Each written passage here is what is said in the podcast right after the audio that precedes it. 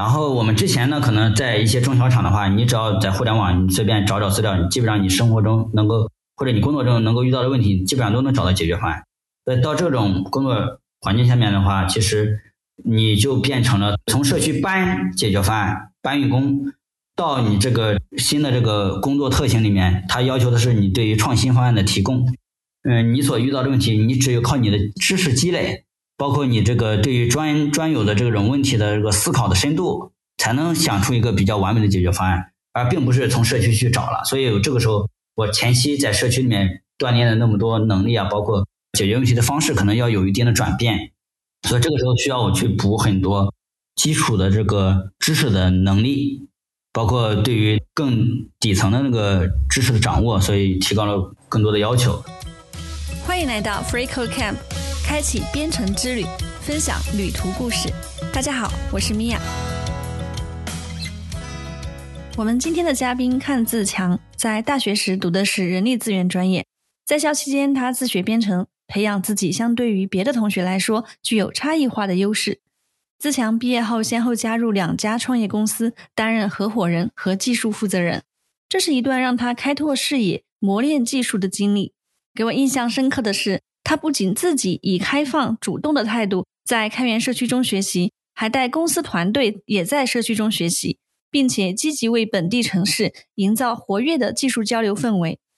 目前，他就职于智能办公领域明星企业，从事前端开发。从小公司到大企业，从社区方案的搬运工到创新方案的设计者，自强经历了一段痛苦的适应期。他用“做难事必有所得”这句话激励自己，逐渐总结出应对工作挑战的方法。在节目里，他非常真诚地分享自己学习技术、创业、求职的经历、风险管理经验、沟通策略。我们将从他的故事中感受到技术人如何蜕变为更专业的职场人。希望这些故事让你产生一些共鸣，或者给你一些启发。期待你在收听播客的平台上给我们五星或者好评，并把节目推荐给更多朋友。嗨，自强，谢谢你参与我们的节目。嗨，米娅。嗯，在我们开始聊之前，你可以简单的介绍一下自己吗？嗯，可以啊。嗯，我之前在天津工作过一段时间，然后最开始和社区结缘也是在天津，然后先后在天津和杭州分别组织过一些活动。然后个人的工作履历的话，也呃以创业者的身份加入过两家公司，但最终都以失败告终。嗯，然后现在呢，供职于钉钉。嗯，你在钉钉是做前端开发是吧？对的，对的，主要是做 Zoom 方面的协同软件。嗯，其实我们也认识几年了，我知道你是在大学毕业之后就一直从事技术研发方面的工作，对吧？是的，是的。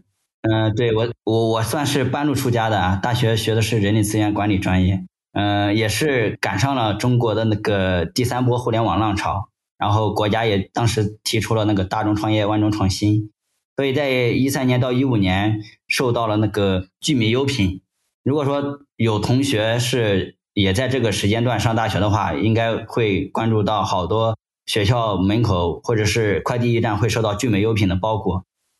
我那个时候也是受到了 陈欧的影响，然后他有一个自己的平台，我才开始学习这方面的技术的。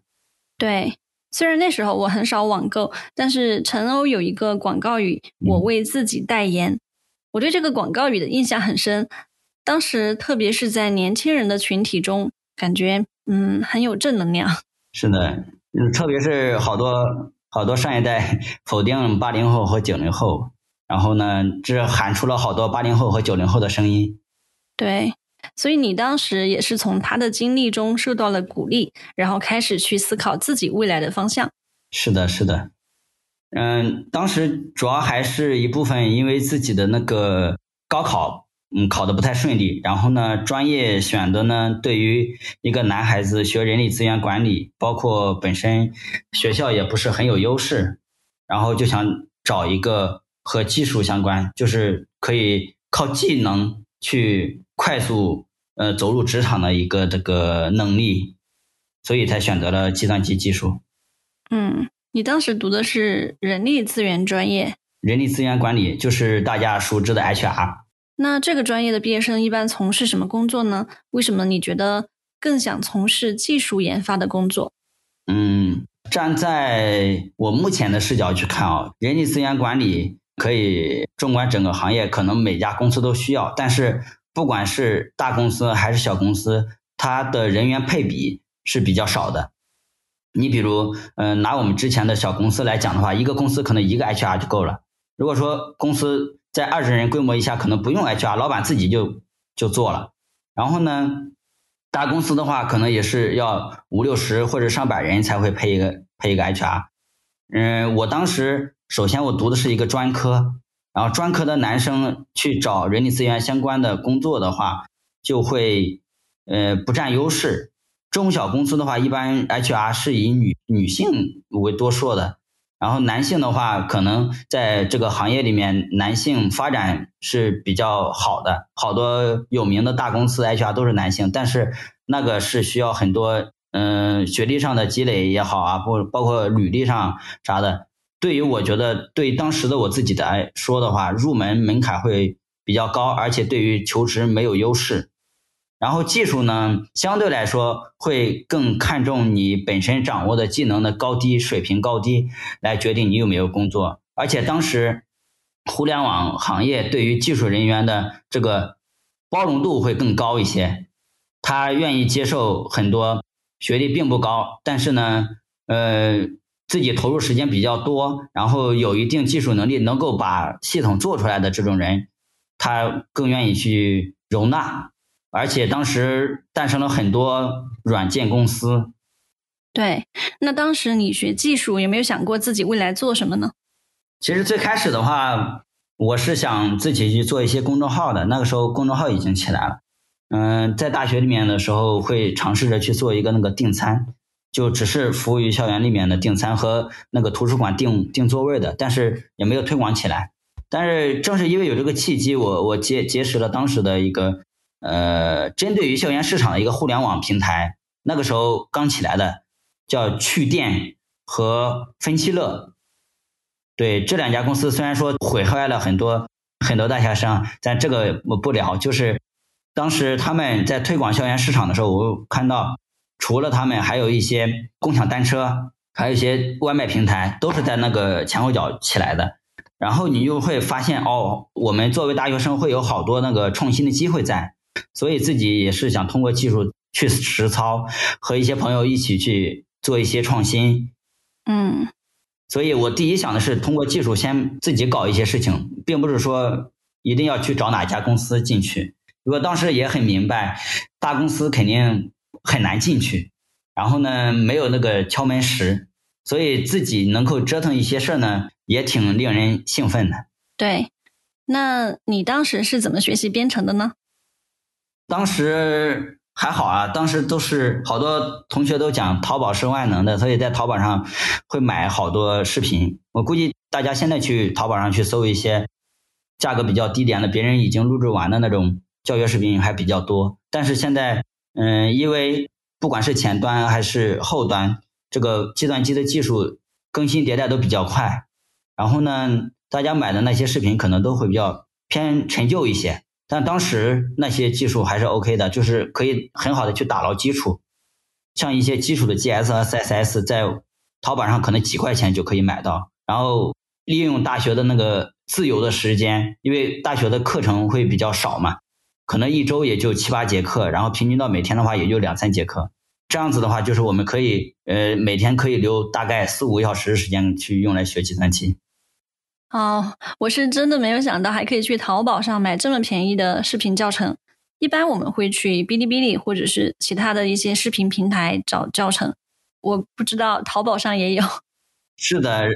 现在由我来看的话，我们还是要推广一些有版权相关的资质的平台和机构。像现在我比较推荐的极客时间，包括一些慕课网这里面的一些视频，当然里面也有大量免费的视频，而且是体系化的。当时的话，就是这些平台还没有起来嘛。嗯，那像你刚刚说的传智播客这些机构，他们是自己在淘宝上去卖收费的视频吗？是这个意思吗？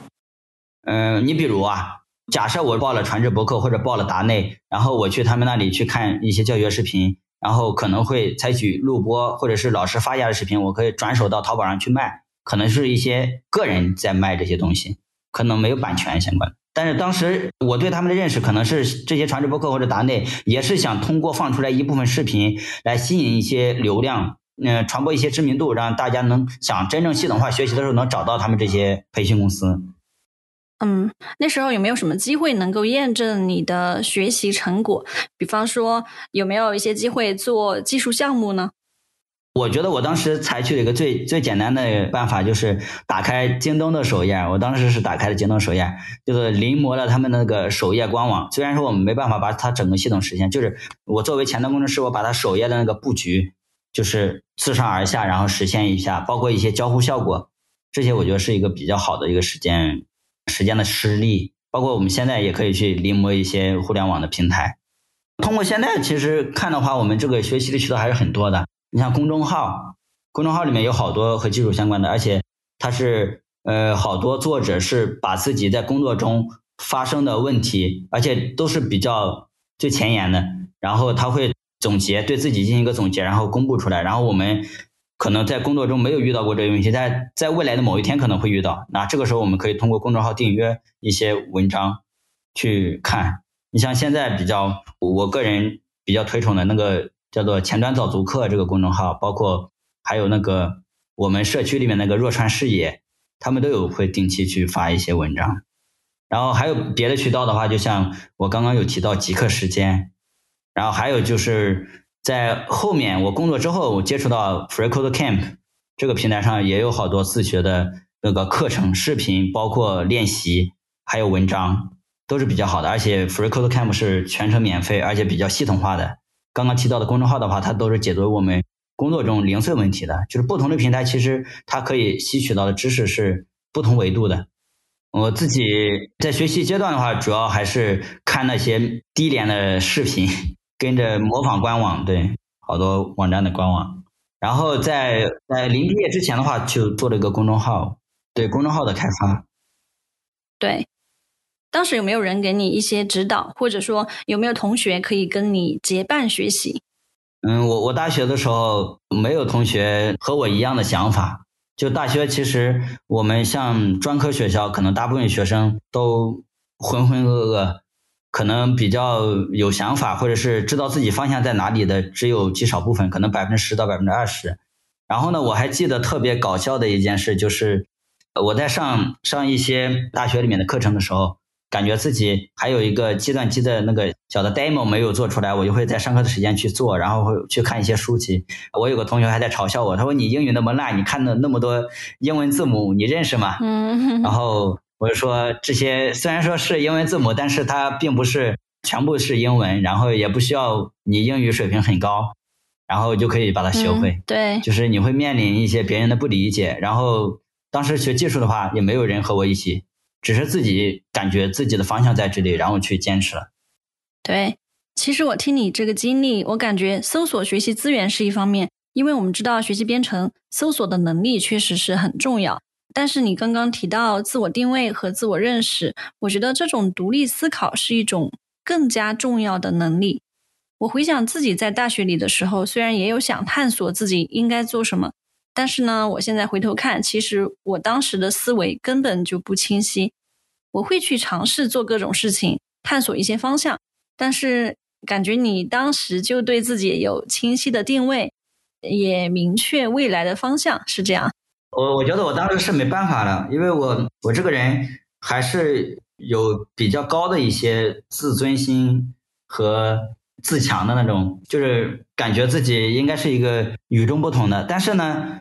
仔细冷静下来去想自己到底哪些地方与众不同，好像和别人也没有什么差别。就是自己能做的事儿，好像别人也都能做。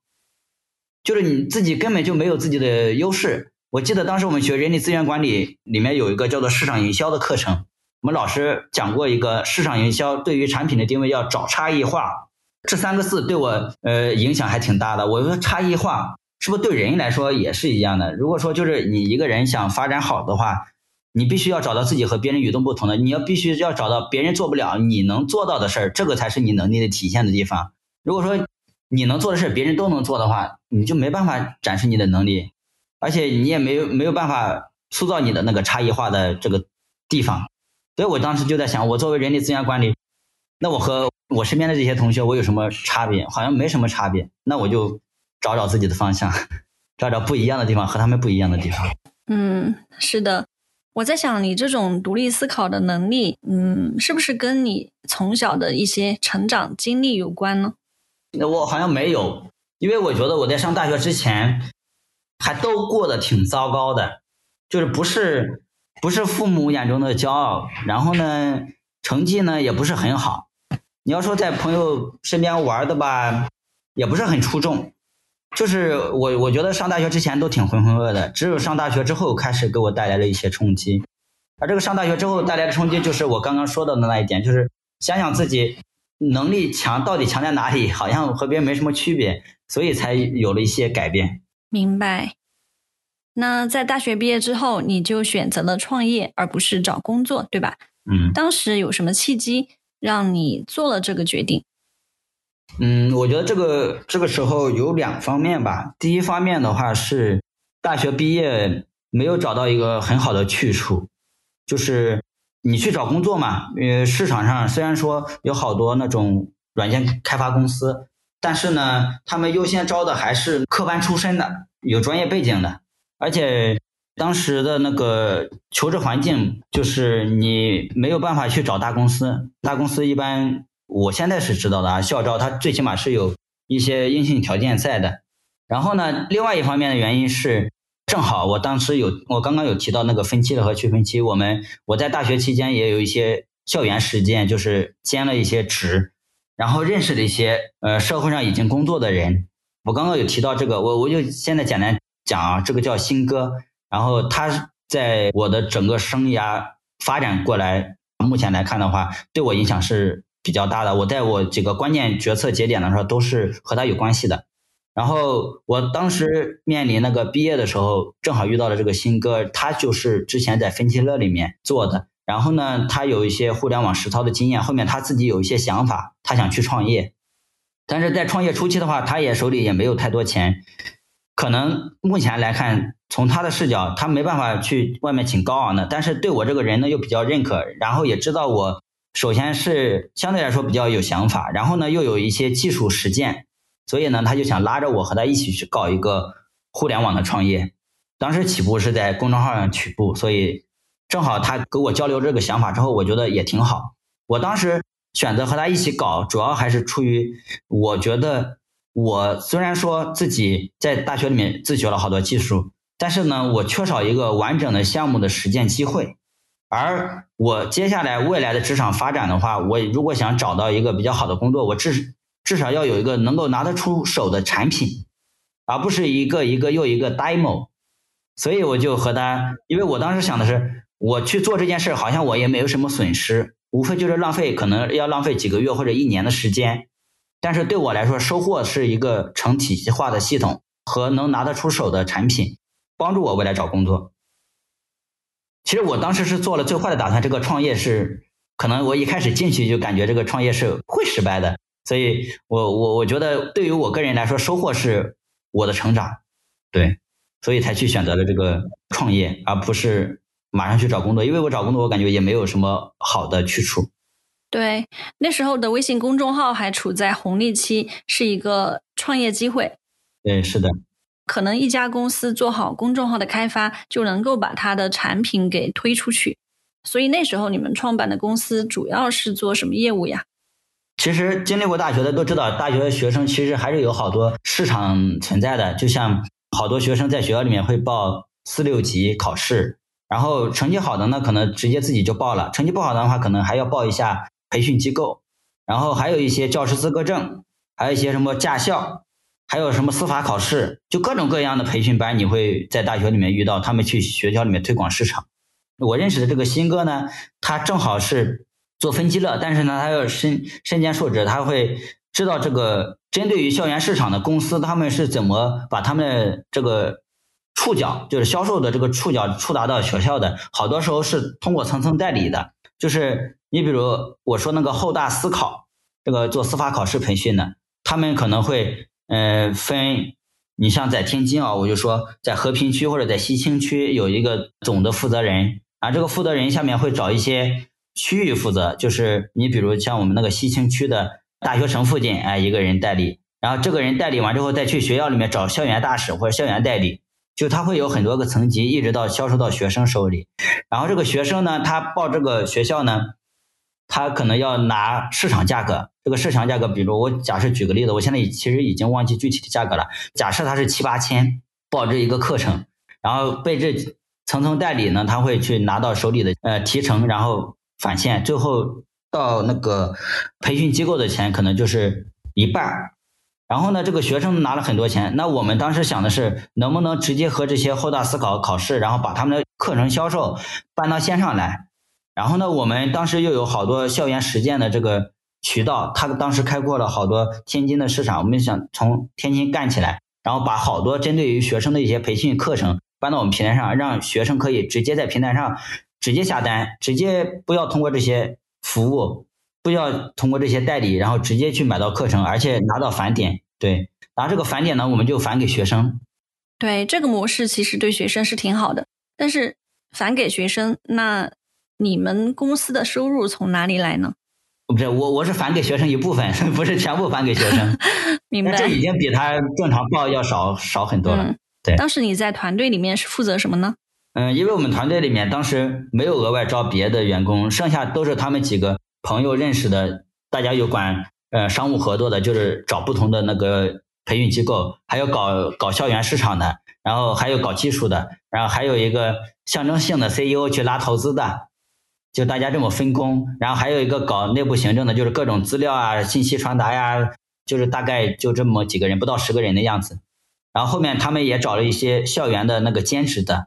都是一些创业初期给大学生一个锻炼的机会，然后也是为了节省一定的成本。然后技术这块的话，主要就是我，然后没有别的技术，只有我一个人。对，嗯，这段创业经历大概持续了多久？大概有半年时间。这一份这是第一次创业，对我个人来讲的话，就是前期大概有一到两个月的时候，是一个比较黑暗的时刻，就是每天都在敲代码，不停的敲代码，除了吃饭睡觉就是敲代码，连家都不用回的那种。对，因为也在不断的解决问题的过程。嗯，回顾这段经历，应该还是会觉得比较激动，很难忘的。对，也是青春的展现。对，那在这段经历中，你觉得有什么收获呢？嗯。我觉得在这个经历里面有好多想法，呃，现在来看的话，我觉得有一点就是还是比较好的。我说年轻的时候就是要拼一把，然后就是因为你在那个阶段里面去做的这些事儿和你接触的人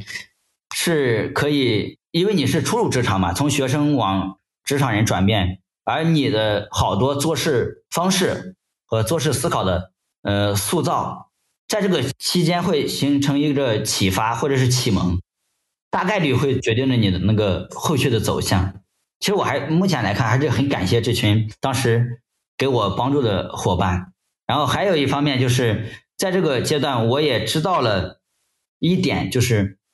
不管是哪家公司，老板是真的不容易。因为现在来看的话，其实我后面去一些公司有接触过好多员工，每天会。吐槽老板这也不好那也不好，当时呢，其实我初入职场，虽然说我没有自己拿钱，但是也没有拿工资，然后当时把自己摆的心态就是一个老板，然后呢是在给自己做事儿，所以后面以至于后面再去职场求职的时候，我没有把自己对于公司形成一个对立面，就一旦自己和公司形成对立面的话，你所带来的情绪全是负面的。然后你的不管是职业晋升也好，还是你的工作效率也好，还是你的个人成长也好，都会受到一定的阻力。所以呢，目前来看，我是第一个阶段是自己当老板，所以我的心态和我后面求职之后，我的心态都是有一个定性，基本上就定性了，就是和公司领导和老板都不是一个对立的视角去存在的，包括思考问题也不是对立的，这是这一点。还有一个就是。当时那个团队合作，大家虽然说在这个过程中有很多有分歧的时候，然后会去沟通，会去讨论。然后对于我个人来说，他们其实，在那些几家公司里面都是佼佼者。像刚刚我说的新哥，他其实在分歧乐里面是当时那个华北区的好像是市场营销的一个 leader，然后包括还有一个搞商务合作的是饿了么之前的一个石家庄那边负责人，城市负责人，就是专门去找商家、找各个渠道去合作的。所以其实从他们身上可以看到一个，我觉得是一个合格的职场人应该具备的素质。然后包括他们对于好多我们在公司这个业务开展过程中遇到问题的一些视角，其实我当时更多的是听和看，就没有过多的去表达自己的观点。但是在这个听和看的过程中，我是我觉得我是得到了很很大的成长的。是的，就拓展了你的视野。对，因为他们可能，呃，如果说站在我自己个人正常的职场发展角度的话，可能至少要沉淀个。两到三年或者三到四年的样子，才能有他们的那个视野和视角，包括对于问题处理的这个思考方式和技巧。但是当时通过那个短暂的半年的那个创业经历呢，你就通过你自己用心的看和听，就可以收获到他们至少是两三年的沉淀。嗯，这是很难得的机会。所以在这个团队里面，只有你一个人做技术。你的第一份工作。就是担任技术负责人，不管这个公司的规模怎么样，就是大家在技术方面都是要依赖你。是的。那当时你觉得有哪些挑战呢？嗯，当时最大的挑战还是自己对于技术的这个把握程度不够，包括你学的深度也不够，然后会遇到很多零零碎碎的问题。作为前端，你那个样式不对齐，做服务端，整个发布链路怎么走，系统的这个稳定性怎么保障，这些其实自己都没有概念。然后自己当时无非就掌握的一些是一些基本语法，然后嗯，数据库怎么操作，怎么连接，然后前端页面怎么搭建。但是你样好多时候不对齐啊，或者浮动啊，都会出现一些问题，包括兼容性问题。那这些好多问题的话，当时自己也会去加好多群，去搜，然后去关注公众号，然后这些都是问题。但是有幸当时是这个阶段遇到了那个天津的那个谷歌开发者社区，然后会去参加好几次活动。包括我们后面 一七年的那个 PIP 大会，也是通过他们那个群里面去看到了那个这么一个过程，然后才结识了米娅姐。对，所以通过这遇到问题，然后反推自己去网上去找社群，去找文章，去找群，然后加入这些讨论群，然后吸取整个社区的这个知识，然后去询问大家，也是由问题反推我去往前走。对。嗯，我觉得你从社区里学习这个方法很棒，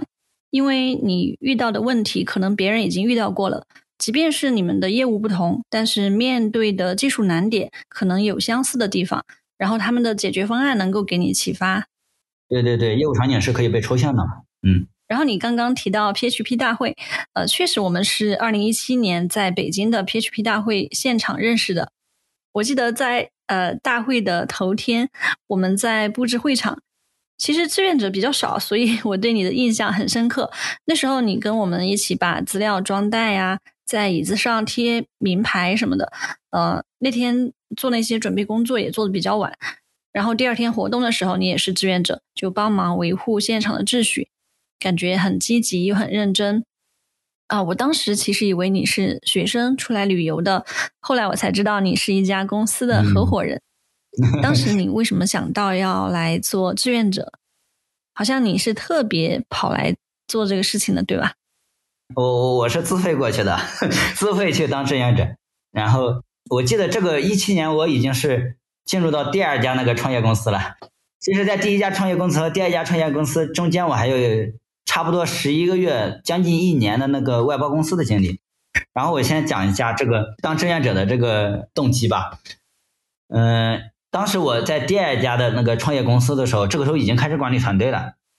然后呢，我是在天津来说，其实当时在天津流传一段话，叫做“天津是被互联网遗忘的城市”。天津大多数的公司都是外包公司，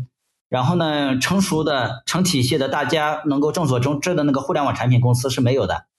可能有一部分是国国央企和和外企，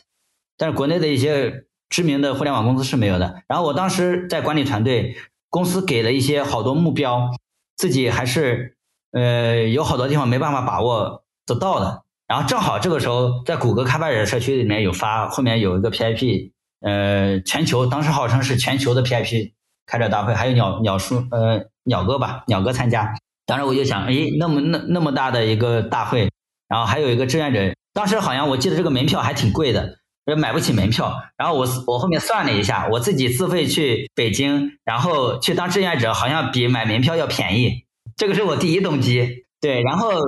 对，然后第二第二动机的话，确实是我在工作中，呃，在管理团队，然后呢，呃，遇到了很多自己没办法把握的问题。然后这个是公司成体系了，然后大概有三十多个人。然后技术团队有十多个人，有很多技术选型，还有一些我觉得在天津没办法接触到的一个人，因为我觉得北京互联网公司有很多，然后大家遇到的那个业务场景也会比较丰富。然后天津的话，好多时候交流你会发现天津的技术进展是比北上广深慢好几个节拍。我记得当时一七年的时候，北上广深都已经开始用 Vue 或者 React 这种前端框架了，但是在天津还在用 jQuery。所以，对于页面卡顿、页面体验不好的这种场景，没有找到一个很好的呃优化方案。在天津交流也是一样，就是大家没有遇到那么好的那个 case，包括解决方案。然后当时好多好多还是那个没有前后端分离的开发方式，还是混到一起，有 Java 模板或者是 PIP 模板去完成那个前后端一体的那个开发，没有完全分离。所以第二动机的话是想去北京感受一下大的互联网环境氛围，包括大的公司，他们这些人都在关注什么技术。虽然说是一个 PIP 后端技术，但是我觉得当时在在那个技术整个部门管理这个角度，我不仅要了解后端，我还要不是不仅要了解前端，我还要了解后端。所以这个 PIP 前端大会，呃，不是 PIP 的这个后端大会呢，我也要去参加，然后去寻找一些朋友，然后有缘的话可以。去深入的沟通，没有缘的话，也可以初步的了解他们那个动态和技术选型的考量，包括由那个陈旧的技术往这个新鲜技术转移的那个成本，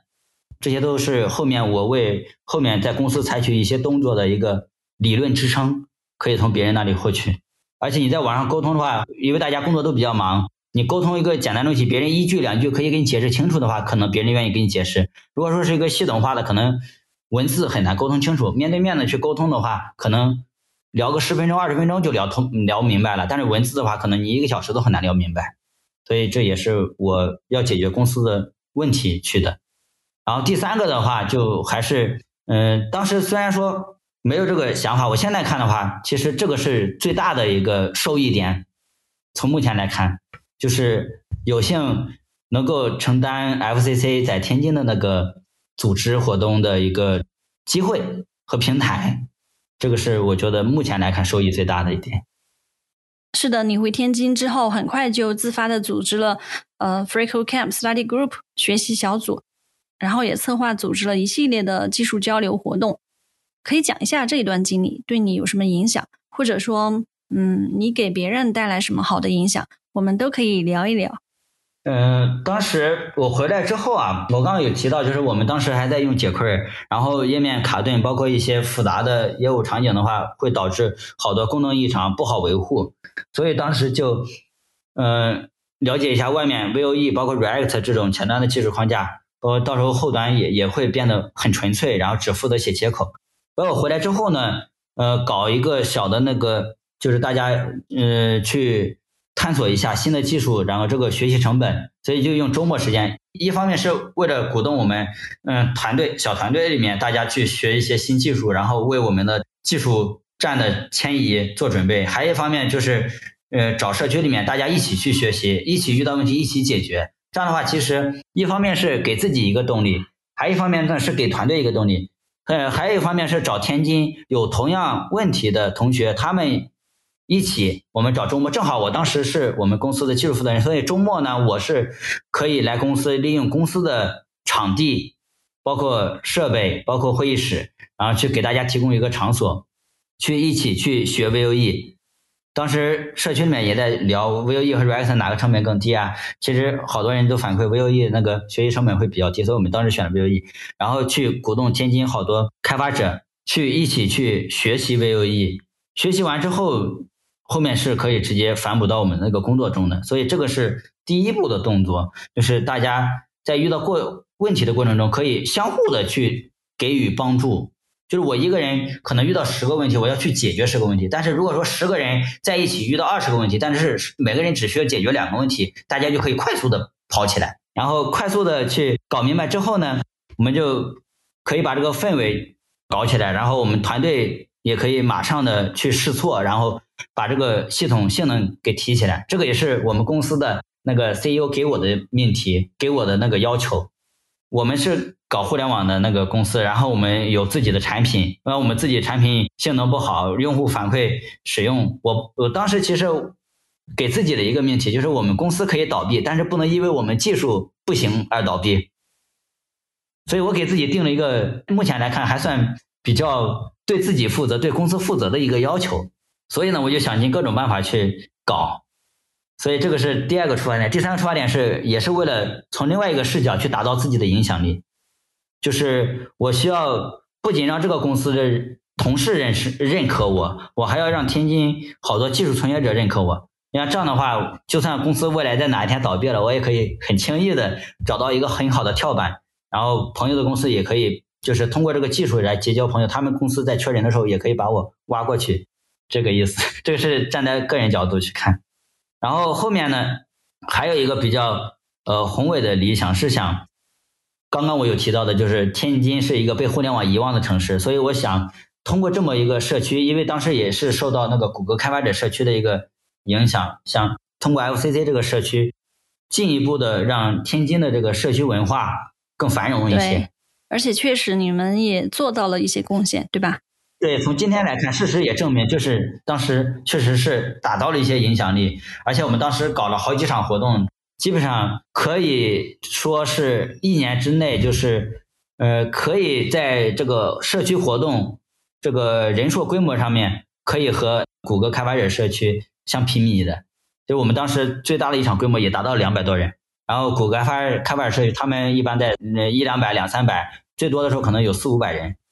就是我们。可能除了这两个社区，别的搞这个东西的可能都停留在两位数以以内。嗯，确实很不错。所以总结一下，就是说，在社区里面组织这些活动，不仅可以促进你个人的成长、团队的成长，同时呢，也可以结交一些朋友。我觉得这个想法很实际，就是我们通过这些活动参与开源嘛，然后不管是做活动还是代码贡献，去打造自己的影响力，去跟技术圈的朋友们链接，这样是可以帮助我们个人的职业发展。对，所以说到说到这里，我我又想起来一点，当时大家都说我们要搞开源社区，搞开源项目，然后其实当时我对于开源这个理解，只是停留在这个。对代码的开源，就是我们做了一个小应用、小软件或者小工具，我把代码开源出来，然后让更多人看到，只是停留在这个层面。其实也就是在我这个运作这个活动，包括去推广我们这个 FCC 社区的这个平台啊也好，给大家提供一个学习渠道啊。我对这个“开源”两个字，我又有了新的认识，也是在这个阶段产生的。我觉得开源不仅仅是代码的开源，而是我们。人思想的开源，就是换一种开放的视角，对，换一种开放的视角去看好多问题，不只局限在技术问题上面，而是我们产生我们自己呃和团队的连接，和上下级的连接，以及和社区的连接，和这个互联网整个行业的连接，进而就催生我们这个整个文化的繁荣。因为我觉得不止技术，因为我觉得是我们作为这个技术工种和技术这个岗位来说是做的比较好的，但是还有好多别的行业他们也有交流，但是我觉得没有技术这个行业，可能也是我狭隘的一个视角。我我目前来看，就是没有我们这个技术行业的这个文化更好，因为大家会愿意把自己学到的好多东西拿出来分享，而我们这个分享的渠道会更多，我们交流的机会会更多。因为这个东西，好多技术的实操实践，包括你背后的抽象思想架构模式，是可以直接我们就摊在明面上去讲的。但对于我们每个人成长，包括后面公司经营，我觉得好多这个开放的开源的思想，其实是可以由内而外绽放的。我觉得当时我忘记是谁提到这一句话了，就是公司的治理。是由上而下的，这个是比较低价的治理方式，而社区的治理方式是由下而上的，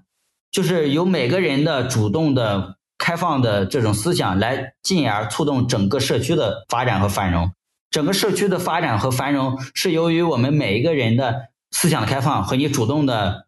push 而产生的变化。如果说一个公司它处于上升面，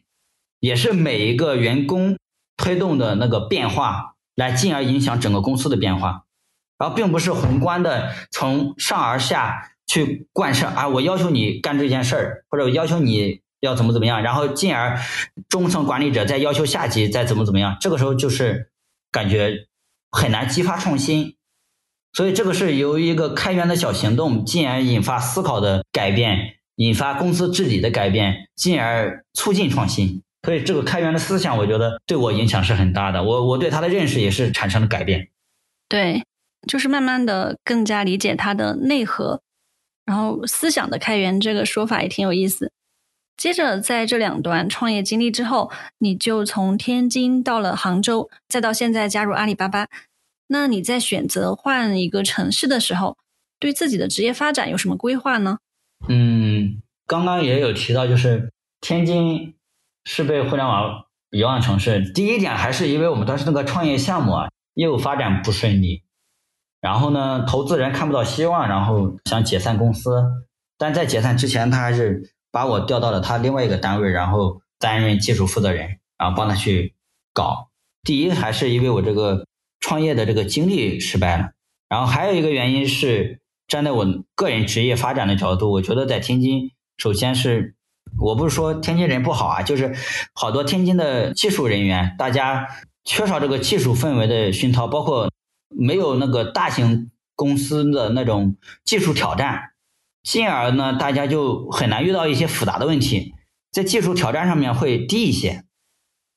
然后我当时离开天津是想，在我的那个技术也好啊，职业也好，能够有一个更好的台阶，能够往上爬一爬。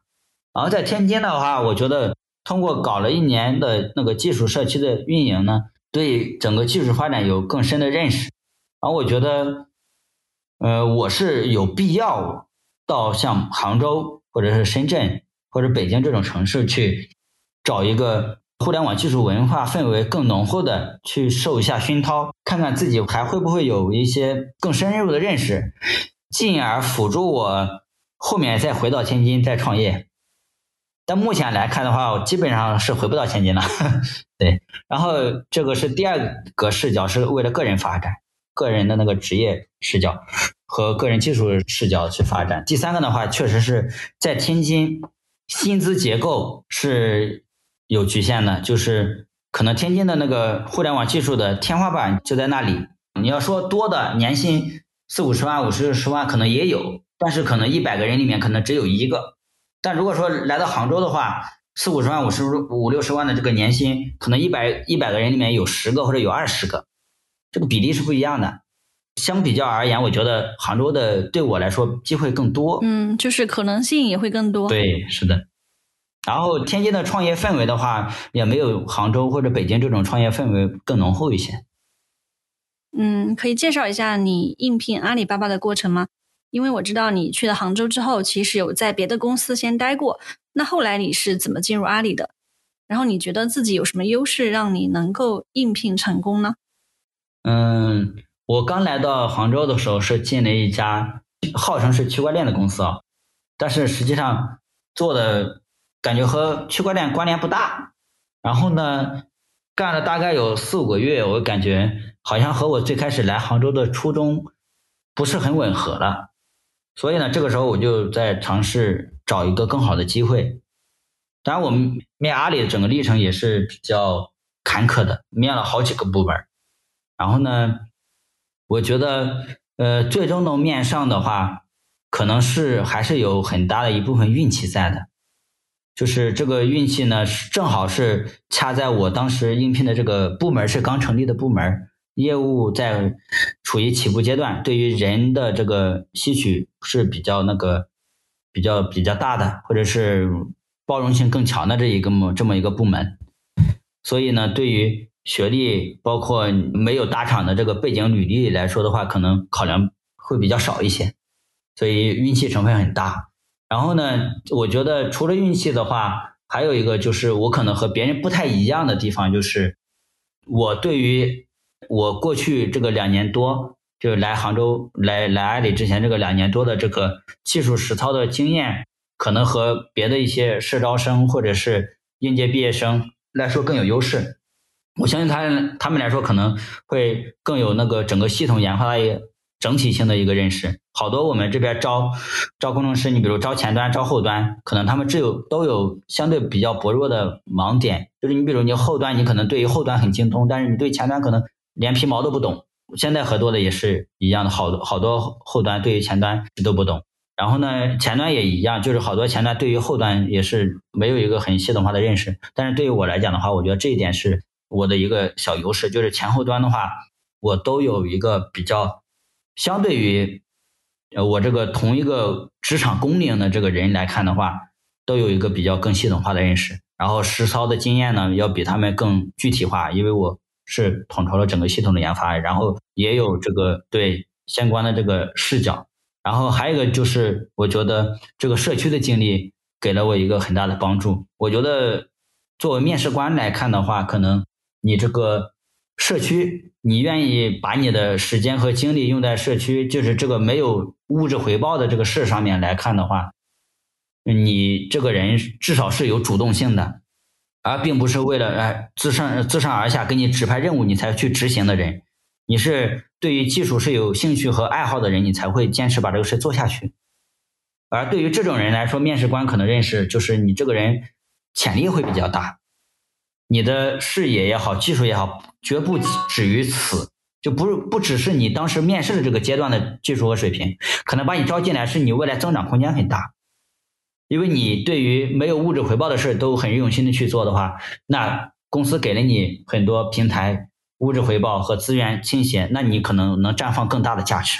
我觉得这是面试官的视角，可能会觉得你是个可塑之才。还有一个的话就是。我刚刚有提到的那个开源思想的开放的心态，我觉得这个在面试的时候，我对阐述我过往的经历的时候，所表达出来一种我对于自己求职也好，做事也好，我的这种心态，我觉得可能是面试官或者是 HR 比较认可的。但整体来看的话，目前如果说拿我现在的我再去面阿里，我觉得我是面不上的。对，所以我最终归。归结到还是运气成分更大一些，对，嗯，明白。因为你之前在创业公司做技术管理，肯定也是有招聘经验的。那在阿里呢，也有这样一段面试的经历。好，我之前也看到你发过一些内推的消息，就是你可以推荐一些开发者进入阿里。那你觉得大公司和小公司招聘总的来说有什么区别呢？除了你刚刚说的，虽然你很谦虚啊，觉得自己的运气的成分比较多，那。你觉得普遍来说，大公司和小公司对于开发者的要求有什么不同？对我觉得，我觉得一般的、一般的小中小厂来看的话，可能我之前面试，我觉得很多我会考量你具体解决过哪些问题，对，然后是怎么解决的，然后解决过程中你是怎么思考的，这些我可能会常规性的去问。然后呢，你能回答的不错，我觉得就 OK 了，这是第一点。啊，第二点的话，我觉得你对于这个技术发展。和你的这个职业，你的看法，啊，这个看法我主要是想考察一下，他做技术是兴趣使然，还是因为呃一三年到一五年，包括一五年之后这个互联网蓬勃发展，你想吃这个行业的红利？如果说你只是单纯的想吃这个行业的红利的话，我觉得你的技术沉淀，包括未来技术的成长性会很低。这个是我之前在中小厂去面试的时候，主要考察两点。解决问题的能力和你对于这个技术这个你的抱抱有的心态，然后到大厂之后呢，我觉得大厂要考量的会更系统化一点，就是你不仅要面你好多基础，就是你的八股文，就是好多社区里面大家讲的八股文，你掌握的情况，对吧？还有一个就是我刚刚提到的这个解决问题的能力，然后我觉得更重要的考察的还有一点，除了我刚刚提到这些。就是大厂还要重点考察，就是你对于遇到问题的时候，你的系统化的解决能力。你这个系统化解决能力，就是你比如我遇到一个性能优化的一个问题，那你要给出，不管你通过什么方式，你要给出一二三四五的，至少要给出两种或者三种的解决方案，要分别对比这两种三种解决方案的各种优劣势，然后你最终决定选择哪个方案的考量，就整个你对于问题处理会更系统化，然后他会比较关注你处理这个问题里面你有没有。去系统化的分析，而不是说找到一个方案就直接就拿来用。然后，所以我说，呃，大公司的这个面试，除了考八股文，对吧？还考你解决问题能力，还要考你系统化思考的问题，系统化思考问题的这个方法论有没有沉淀下来？然后还有就是你那个对于你的职业发展呀，包括你那个创新能力呀，这些也都会考量。然后就是你，比如你过过往有没有自己呃在社区里面主动发起的一些开源项目？小公司可能不会特别关注这一点，或者是小公司也不奢望关注这一点，但大公司会关注。然后如果说你有这些东西，你是加分的。然后除此之外的话，可能你要有自己一个专一特长的地方，而你这个专一特长的地方是我们，比如我们这个团队要招人的话，可能是我们现有的员工。都不是很长的地方，你这一点要长，但是你这一点对于普通面试官来说，他很难把握的。所以，我我给呃后面可能准备面大公司的同学的建议就是，除了你有我前面提到这些地方的话，你还要专注于前端的某一领域，这个某一领域你要足够深，而这个某一领域是你未来打开大公司某个团队的一个金钥匙，就是他们团队可能对于这方面都没有你很深。所以你进去的话，其实他们是想找一个可以弥补他们团队综合能力的一个人，并不是说你的水平到达了他们现有员工某个人的水平，你就可以进去，而是你你要知道他们团队里面哪里不行，然后你这点很长，你这个领域很酸，对这一点是大厂比较考量的。然后至于那个内推会不会增加成功几率，可能多多少少会有一点影响，但是起不了。太太太大大的作用，就不是起不到决定性作用。内推主要是这个内推的人可以帮你去梳理你的那个简历够不够完善，然后呢，你的面试侧重点可能他会可能会给你透露一些，但是面试真题他一定不能给你透露。然后你的整个面试流程他可以帮你去跟进。然后如果说你他是你的好朋友，帮你去内推的话，他对你有一个更系统化的认识。而这个更系统化的认识，在团队内部面试、CR 和那个 review 的过程中呢，它可以更系统化的帮你表现出你这个人，所以就不是面试很局限的一部分对你的了解。所以整体来说，内推要大于你自己去投，但是它绝对不是起决定性作用。嗯，其实你刚刚说到一个点，跟我之前想的不一样。嗯，你说我们要去面大厂的话，不是要达到这个水平啊，这个团队某个人的水平。一个平均的水平，哎，就是大家的平均水平怎么样？那我达到了这个线，我就可以加入。不是这样的，它得兼顾知识的广度和深度，就是我们常说的梯形人才。对，他要在某个专业上比较厉害。嗯，然后你刚刚提到大厂呢，他会更加考察一个人的系统化解决问题的思维和能力。可以再细想一下，比方说啊，面试官给我们一个场景。呃，需要我们给一个技术解决方案。那我想，真的要去解决问题的话，首先我们要理解问题吧。比如说这个问题它跟哪些部门、哪些业务有关联？那如果这时候候选人反过来向面试官提问，就是把问题的背景搞清楚，然后再去提供一个方案，是不是这样子的话，会给面试官的感觉比较好？嗯，对，这样会有一定的影响的。但是其实面试官想挖掘你系统化，嗯，了解问题的那个呃方式有很多种。我觉得，就不同面试官考察这一点，就考察系统化这个解决问题的能力的，他方式可能不一样。有些面试官他是先优先看你的简历的，就是你简历里面如果说写了你在某份呃某家单位任职的时候解决了什么问题，他会先问你你是怎么解决的。然后你你可能会去讲我用某某某方式，或者是我从网上找到了某某某方案，我去解决了一下。他他问你有没有考量，没有考虑一下 B 方案？就这个时候他可能针对你这个问题，他提出了 B 方案，或者是他根本就没有提出 B 方案，他就问你有没有别的方案。这样子。然后呢，如果说你提到了，哎，你有考量 B 方案，那那他就会继续问你，你这个 A、B 方案你是怎么考量的？为什么选择了 A 方案，没有选择 B 方案？这个系统化的思考，对。然后如果说你简历上没有体现这些东西的话，他可能就会通过刚刚米娅姐你提到的，就是个给你模拟一个场景，然后把这个场景让你去现场去提出 A、B、C，你看你有哪几种解决方案？对，这样子。嗯，明白。那进入阿里是你一个职业发展的新的阶段，它是你第一个呃进入的大厂，而且你去的又是一个新的部门。那当时你是怎么适应新环境的呢？嗯，是的，刚来这个部门的时候，首先身边这些人，嗯，技术能力都是很强的，因为我们是做政务领域的业务的，然后会有很多专有化和局域网的一些那个要求。然后包括你整个系统运行运行的那个条件，也比我们在外面做一些 to C 的互联网产品条件要更苛刻一些。所以呢，我们会面临一些比较极端的那个场景，或者是极端的问题去解决。这个时候呢，我们好多时候在在网上或者在社区里面是解决找不到解决方案的，或者是找到的解决方案不是最佳的。然后我们之前呢，可能在一些中小厂的话，你只要在互联网，你随便找找资料，基本上你生活中能够。或者你工作中能够遇到的问题，基本上都能找到解决方案。那到这种工作环境下面的话，其实你就变成了从社区搬解决方案、搬运工，到你这个新的这个工作特性里面，它要求的是你对于创新方案的提供。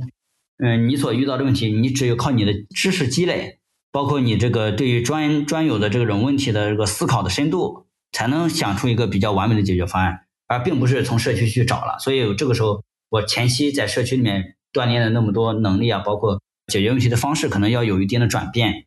所以这个时候需要我去补很多基础的这个知识的能力，包括对于更底层的那个知识的掌握，所以提高了更多的要求。当然呢，还有这个是知识储备上面可能不足的地方需要去弥补的。还有一方面就是我们这个专有的业务特性，其实针对的是政务。可以大概介绍一下政务的业务场景有哪些呢？啊，我们不用具体的介绍。对，政务就是数字化，嗯，数字化办公、数字化协同、数字政务。其实好多大家最近看到了一些新闻，包括新提出来国家的整体治理方案那个大框架下面，然后它要求的整个政务数字化的这个要求，它有很多，就像牵扯到我们的。政务它内部流转的一些流程，就是比如我们之前去办某一个证明，可能你要从 A B I 部门跑到 B 部门，再跑到 C 部门，才能把一个流程办下来。然后还有那种出生，出生的话，你可能要跑那个什么民政局，对吧？然后那个派出所、医院、街道，好好几个地方要办不同的证明。那现在的话，其实数字化政务它可以解决我们普通老百姓。在你生活中需要政府帮你处理办事的那个流程成本都会极度降低，对，也会减少政府内部的内耗。因为之前的话，可能政府他好多时候他用那个 A4 纸，可能打个证明，你要拿着这个证明去别部门。但现在呢，他那个政府内部的那个不同的部门呢，他通过数字化打通的话，他好多时候通过这个数字化流程，就是我们这个互联网平台呃的那内部流程流转过去就好了，就就会减少很多社会资源的损耗。然后效率也会提高。我们之前可能办一个流程走下来，可能要一个星期或者半个月，现在可能你一天。浙江政府提出的什么最多跑一次这种，好多这种系统。对，这这些。然后我刚刚回到我刚刚的话题，就是除了这一点，还有就是我们这个做过政政务数字化这个系统或者政务相关的业务的都知道，就是政府部门其实他们的建设都是规划的，规划来的。是吧？我一期要什么时间上线，然后哪些要搞完，其实他们都有时间节奏的。然后进而就要求我们这个实施部门，实施部门也要按照如期交付。然后等于是他的要求是先放在那里，时间节点也是先放在那里。然后他就反推你这个团队内部的分工和你的这个开发规划，所以呢，整个业务压力会比较大，周期也比较比较那个紧凑。这个和我们之前做 to C 的时候不一样。我 to C 的话是可能要先想明白事儿怎么做，我们要做哪些，然后进而再去找下游的部门来确定，哎，你做这些事情需要多长时间，然后再找到上游部门确定，哎，我们这个这些东西要到什么时间节点才能交付上线，客户才能用。是这么一个流程。但现在这个这个业务特性下面，它的这个决策流程，包括时间规划都会发生变化。所以这个时候，我们是扛着业务压力的同时，还扛着自己那个前期知识储备不够系统化的这个压力。对，然后这个时候呢，就会感觉自己比较精力憔悴，然后那一段时间，可能自己也变成了一个世外人，就是不再问世事了，就是好多社区活动也没有参与，然后平时和朋友的那个聚餐也会极度的变少，然后每天晚上可能都会忙到好晚，然后有些时候上线可能还要搞到凌晨。嗯，好久。然后呢，当时自己面临了很大的心理和身体上的压力。在这个阶段，我觉得，嗯，还是有一点比较重要，就是这个时候很痛，然后不也不知道所措啊。这个时候也也有想过，哎，我是不是要放弃啊？然后要要要要回到之前的那个团队里面，还回到自己的那个节奏里面去，就是自己正常的，嗯，解决技术问题啊，正常上班呀，正常的社区交流。那这个时候，其实我。我有有一个自己内心的一个力量还在坚挺着，就是有一句话，这一句话其实是那个金一南教授讲的，是国防大学的一个教授，少将军衔，也是一个军人，他讲过一句话，叫做“做难事必有所得”。然后我我觉得这个是两件难事儿对我来说都是比较难的，但是我觉得把这个事儿挺过去之后，我觉得我整个人可能是完成了一次蜕变。所以这个时候呢，我给自己的一个心理暗示就是。要先忘记痛苦，忘记烦恼，我就低头跑。我觉得总有一天会把这个经历给度过过去，从自己内心找力量。然后，当然你也可以去好多那个互联网平台上找一些，呃，金句或者一些名人，找一个比较符合你现在处境和意境的，然后你来鼓励自己，给自己力量。对我觉得人生可能会好多时候都会面临一些挑战，然后你会面临低谷，然后这个时候。面临低谷其实不可怕，可怕的可能就是我们没有找到一个恰当的一个心态，或者没有找到一个恰当的力量。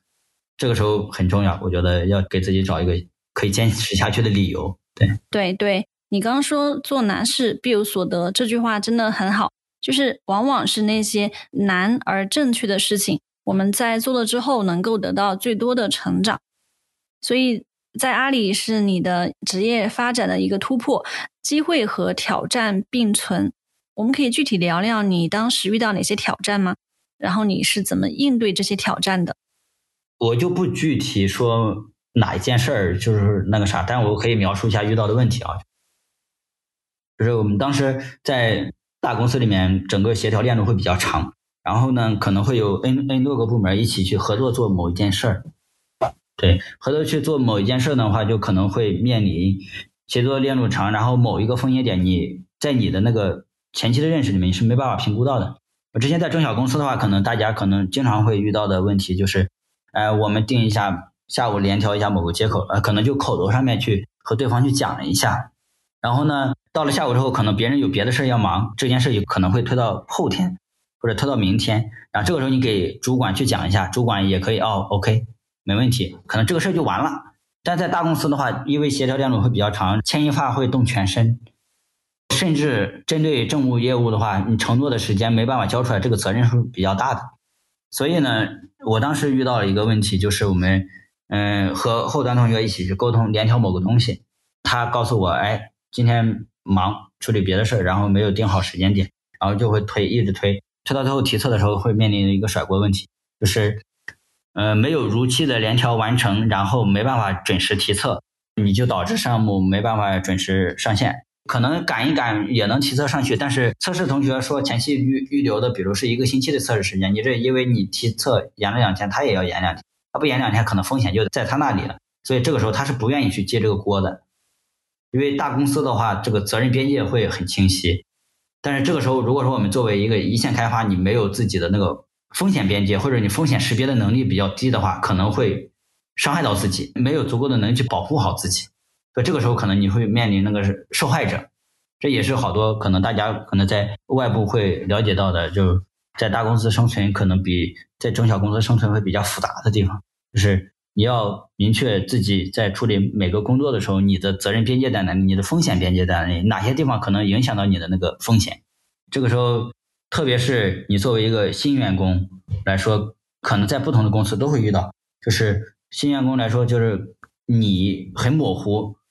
就是你做什么事儿你都很模糊，你都不清楚这个遇到什么问题找什么样的人。这个时候，其实阿里有一个比较好的机制，有个师兄的一个机制，就是你好的时候你可以问师兄，就是一定要主动的去发问。把自己不懂的要问，不要闷在心里。如果说你等到被动别人去催你的时候，这个时候说明问题已经暴露出来了。对，然后还有就是我们在中小公司的时候，如果说你解决一个问题，然后你看到一个解决方案，这个时候你可能会马上去动，动完之后你再去找需要协助的这一方，比如我作为前端，我找服务端去协助，然后这个服务端他可能你说两句，他就会同意帮你去做这件事儿，但是。呃，也可能不同意。不同意的话，其实你这时候返回来的成本会也比较低。但是在大公司的话，因为每个团队都是独立的，然后他们都有自己的工作重点，就是你在定某定义某个问题解决方案的时候，一定要在你实操之前去找对方沟通，对方会可能会给你更好的输入，就是你这个方案还有哪些欠缺点，他们是怎么考量的。然后你如果说服务端他们，比如啊，你拉的这个方案，可能你需要一天的时间，别人需要两天的时间。但是别人的工作和他每天的工作节奏是他自己提前排好的。如果说你自己做了之后，你没有提前给他讲，而你做完之后你再去找他的话，他的工作插不进去，他会无情的拒绝你。对，就是要提前沟通。对，所以我这里要提提的一点就是，技术方案是有风险的，而不是说你找到了方案你就要马上去实施，而是先把这个方案相关方拉进来，把这个风险要前置，沟通明白了，对方认了。就是他帮你完善这个方案，他也对这方案没有疑义的情况下，你才去实施。这个就是技术方案有风险，然后你的那个包括我刚刚提到那个责任边界也要有风险意识，然后还有就是可能就是说我们在做好多系统的时候，你嗯有好多技术方案它是有成本不同的成本边界在的。我举个简单例子，前端去做一些资源的那个存储发版，那个资源本身是需要存储。成本的，然后如果说按照我们之前的做 to C 的应用的话，你可能往 C 内里面发一下就好了。但是如果说你做这种专业化，是需要客户买单存储成本的。好多时候，如果说你的方案不合理的话，客户是不愿意掏这个钱，不愿意掏这个钱的话，可能对于你来说就是你的方案要重新推翻、重新做。然后这个包括你的呃网络的这个成本都是要考虑进来，考虑到你的方案里面去。因为你要把方案，把你方案所带来的资源成本降到最低，你整个产品相对于那个友商才会有竞争力。而这个存储成本，我举一个比较简单的例子，就是我们可能很多人都会去看短视频或者去看那个图片网站去找一一些素材。如果说了了解云存储的，可能同学都知道，阿里云也好啊，呃，腾讯也好啊，都会有一些存储的介质，还有一些那个叫做 OSS。包括那个 CDN 网络加速，对吧？包括整个那个技术架构，你这反向代理的运用，这些东西都可以做到节省成本的那个东西。但是具体的问题要具体分析，而并不是你拿着方案，哎，功能能实现，我就直接推上去了。你功能能实现只是第一步，推上去之后呢，所带来的成本，你的客户、你的用户愿不愿意买单，这也是一点。还有一点就是，由于一些不可抗力因素的话，你的好多呃东西不能如期交付，或者是方案需要变更。这个时候，你不仅自己要找技术同学去沟通这个变更流程，你还要告诉上游的那个业务方，就是比如你像我们这边可能有一些前线专门去用来对接客户的，你要告诉前线，因为他们要去管理客户的预期。如果说你只是一味的自己开发。哎，我说这个不合理啊，或者这个啥，我需要变动，然后时间需要往后推。你比如我定好了七月二十三号交付，就今天七月二十三号交付，然后你今天才确定你要改方案或者要推翻重新，你这个时候一线再去和客户沟通的时候，他就没有沟通的空间了，客户可能要跳起来，可能要投诉你。对，就是他的客户，对吧？比如说我我要去政务中心办一个什么事儿，对。因为他给下游的用户，你比如他们可能会也会有通知啊啥的，对吧？我系统在什么时间点我要恢复恢复正常访问，如果你到那个时间点没有恢复那，就是事故就是问题。所以呢，正常的话，你这个业务方的预期管理也是要的，就是如果说你在整个交付时间规划有风险的话，你要及时通知业务方，让业务方及时通知客户，客户也要及时通知我们的广大的，我我说这里的是客户啊，就是通知客户。付费买单的那个管理方，对，然后因为他们的系统发布上线之后，他们有用户要用，他们要通知用户的，所以这几个点综合来看的话，就是在中小厂可能很少去体现的地方，你在大厂里面你要有这个意识的。但是如果说你在中小厂提前有了这些意识，也正好是你和别的同学不同的地方，或者是你的职业能力更强的地方。因为这个事儿，如果说你有这些成熟的风险意识的话，你的领导交给你的活他会很放心。他放心了之后，他会教会你更多的责任和挑战啊。这个时候你也自然而然的有了更多的锻炼机会和提升的机会、晋升的机会和涨薪的机会。然后呢，还有一些就是我之前做技术负责人的时候，自己是前端，但是搞的又不只是前端的活，所以在工作中也有很多时候给我带来的一些便利性。就是我在和服务端沟通方案的时候呢。他们好多时候说：“哎，我服务端这里做这个事儿不太方便。”那这个时候，如果说你有服务端的相关经验的话，你可以给他一些更好的输入，帮他去寻找一些方案，然后帮助我们把整个工作落地。所以我说，你对于工作的一个便利性程度，取决于你的那个知识的广度，对吧？然后包括你一些软技能的体现。所以这个时候，我说，我们作为一个工程师，不能太自我设限。而不是说我作为一个前端，我就只做前端的活就完事儿了。这个时候你成长会受限的。所以我提出来一点，就不管是在大厂，可能在小厂，你都要就是，嗯，做做做前端也好，做服务端也好，你不要太自我设限。你不简简单单只是个前端，你也不简简单单只是个技术人，你更是一个职场人。还有两点的话，一个是那个呃，我们作为一个工程师，那个要有一个技术赋能业务的一个视角。我拿我现在的这个业务特性和我之前做小公司的时候那个业务特性去去比较，就是做小业务公司的时候，可能是你比如我们市场的同学或者是老板说我要实现某个功能，那这个时候我们可能就是去做某个功能就 OK 了。然后呢，如果说是客户那边反馈要做什么功能，我们就做什么功能就 OK 了。然后如果说后面有变化呢，那我就正常的变化就好了。但是其实。嗯，到一个大平台或者大的团队来说的话，你的这个产品是要长期运作的，那个之前的那个产品可能只是处于前期试错阶段，还没有做到稳步运行的阶段。而现在我们现在要搞一个大的平台，同时又是稳步运行，然后你又是一个要在不同的客户那里去售卖的，那每个客户都有自己的个性化的一个特色在，业务的那个发展空间也是比较大的。所以这个时候呢。你的业务变化的频率会更快，然后每个客户又有自己定制化的功能在，然后呢，你交付了之后呢，它的那个在你这个平台上，因为你不只是一个系统，你还是一个平台，就别人的软件和系统要能跑在你这个平台上，就像微信或者钉钉一样，就是你在微信或者在钉钉上面，你都可以开发自己的应用，然后和钉钉系统打通，所以我就说这它是一个平台性的软件。那这个时候呢，就会遇到一些好多抽象的问题，你就要通过你对平台的认识，通过你对未来业务发展，通过你对不同客户需求的洞察，然后去抽象你的业务模块，而这个业务模块是可以在不同的用户之间，或者是不同的场景下可以动态的插拔的。然后呢，你的那个业务单元也要做到足够通用，那不仅要满足你的这个系统自身嗯使用用，你还要满足未来可能。别人的系统跑在你这个系统上，怎么去调用你？所以这个时候，我们技术要先于业务走一步，而不是业务推我们走，而是我们要考虑未来业务的发展形态可能是什么样，未来长在我们我们这个平台上的那些应用可能是什么样，他们可能需要哪些东西，我们要提前把这些技术的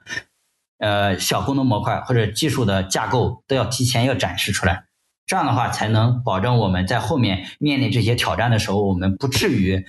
太紧张，或者是不至于没有准备好而被友商打下去。嗯，对。当你们服务的客户越来越多，会不会发现，就是大多数客户他普遍要求的业务场景还是相似的？嗯，就是把这些普遍的业务可以给抽离出来。对，相似的，然后也有也有有差异，有差异的话，就你比如我说，我们这个微信上面可能会有一个叫做视频号的一个功能。假设啊，也有个企业微信，它需要部署在他们公司内部，那他们公司内部呢，又传统的公司不需要娱乐，就是单纯的办公，他要能把这个视频号关掉，员工自己想开也开不开的，那这个时候可能他要动态的要把它拔掉。但是拔掉这个视频号呢，可能会牵扯的不只是视频号，还有你比如我们正常的那个微信的个人主页下面还有他的视频号，那个那那里还有个入口，对吧？还有就是你好多那个什么分享，是分享到朋友圈呢，还是分享到视频号呢，还是分享啥？还有好多入口，这些东西都是关联的。但是呢，你要能做到那个不同的业务单元、不同的业务模块在被抽拔的时候，对于你这个系统整体性的功能没有没有那个破坏性的影响，这些都是需要设计的。对，其他的条件还有就是，其实我刚刚从我个人这个从小公司到大公司有个视角转变，就是我们从传统的那个方案的搬运工变成了那个方案的设计者，就好多方案、好多业务挑战是你在社区里面找不到解决方案的，有好多一部分。但绝大部分还是可以从社区找到的，但是会有很多一部分也是找不到的，所以这个时候就需要你自己去作为方案的设计者和创新者去提出来，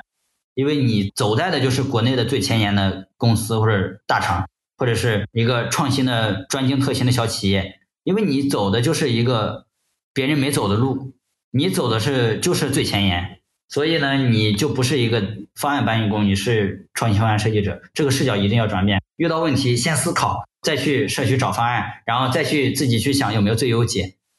因为社区方案不一定是最优的。这个时候视角要转变。这个和我前期介绍我之前从社区哎去找解决方案，公司遇到什么问题，好多都是都能遇到。这个小公司可能没遇到那么复杂的问题，到大公司这个思想要转变，不然的话你直接搬社区方案的话，可能是有缺陷的。然后这个时候可能会遇到客户的挑战，或者是团队同学的建议和指出吧。就是因为你做方案评审的时候，别人会会挑战你，会询问你。嗯。就是视角的转变，对，然后还有一个视角就是在这个整个大厂的工作过程中，你会发现比我在之前小厂里面，我感觉要遇到的挑战会多，然后遇到的难事也多。在这个时候坚持下去的，还是我刚刚提到的那句话，就是做难事必有所得。这个做事思维也也已经发生了转变。所以从你提到的这些挑战和应对方法里面，不管是跟客户沟通，还是跟服务端的同学沟通，还是跟相关的业务部门去沟通，还有你前面提到的在社区里面和大家的沟通，那我觉得你一直都很重视沟通这一点，这个应该也是我们作为职场人的一个很重要的素养。那是不是在大公司的环境中，这个素养它会更加的重要？然后你是怎么建立和维护跟其他团队之间的良好合作关系，来确保及时响应客户的需求的？有没有一些实际的方法可以跟我们分享一下？嗯，这个我觉得沟通还是有有一点技巧的。就之前有看过一本书叫《沟通的技巧》，然后里面会提到很多很多东西。我这简单指出几点吧，可能是大家可能会比较有体感的。我们沟通其实好多时候，我觉得沟通的核心它不是表达个人观点啊，表达个人观点不是你的核心目标，因为你表达过去之后，别人不一定能理解。其实我们的核心的目标是要交流。对方有表达的权利，我们也有表达权利。我们交流想法，然后统一意见才是沟通的最根本目标。大家能够达成一致，对吧？所以从这一点来看的话，其实我们要看一下我们在日常工作中和别人沟通失败的场景和 case。其实我这边能能够总结一点，就是我之前有总结过的，就是呃，一般我我身边也有好多同事在和别人沟通的时候一下就掰了，然后情绪化很严重，然后就吵起来了。所以，其实你归到根本，就是你在和别人沟通的时候，你所提出来的这个想法和建议，要么是触发了别人的利益，要么是触发了别人的舒适空间，你让别人不舒适了，所以你才会和别人吵起来。一般都是这种情况，要么是触发了别人利益，要么是触发了别人的那个舒适空间。嗯，利益比较好理解，但是舒适空间怎么理解？对利益的话，就是那个啥，舒适空间的话，就比如我正常的话是。我按照我的方案走，然后我可能有现成的工具和包，对吧？我我可以拿来直接用，或者我历史有沉淀，有可以直接用。然后呢，你又给我提出了一个新的方案，我们先不讨论你这个你新提出来的方案合不合理，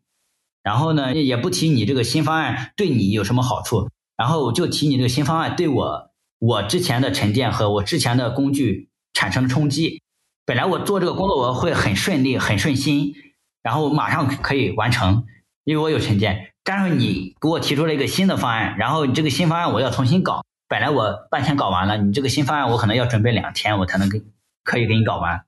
对吧？然后就是我你让我工作起来不舒服，对吧？其实这个时候就是大家都站在了个人角度，你提的那个新方案可能对你来说是有好处的，然后可能是你你做起来比较方便，但是呢，这个时候呢，也可能有一点就是你这个方案是比较合理的，不管是站在产品的角度，还是站在团队的角度，还是站在客户的角度，你都是比较合理的。但是这个时候你沟通的时候，你不能只说，哎，我这个方案很好，但是你又不说出来你这个好的价值。对吧？你只能说，哎，这个方案我做起来我很轻松啊。那他说他那个他现有方案他做出来很轻松，那这个时候你俩肯定是对立的，对吧？其实我之前有总结过那个对沟通的核心原则，我们要真诚、友善、和谐和互助。我们沟通的前提是这个。这个时候其实我们有好多时候沟通技巧就要变了。沟通第一就是发问式沟通。刚刚这个例子的话，就是比如我和一个服务端的同学去沟通，不触发他的舒适区啊。就是他有他现成的方案，然后他肯定是建议我用他现成的方案。我说，那你这个方案有什么好处？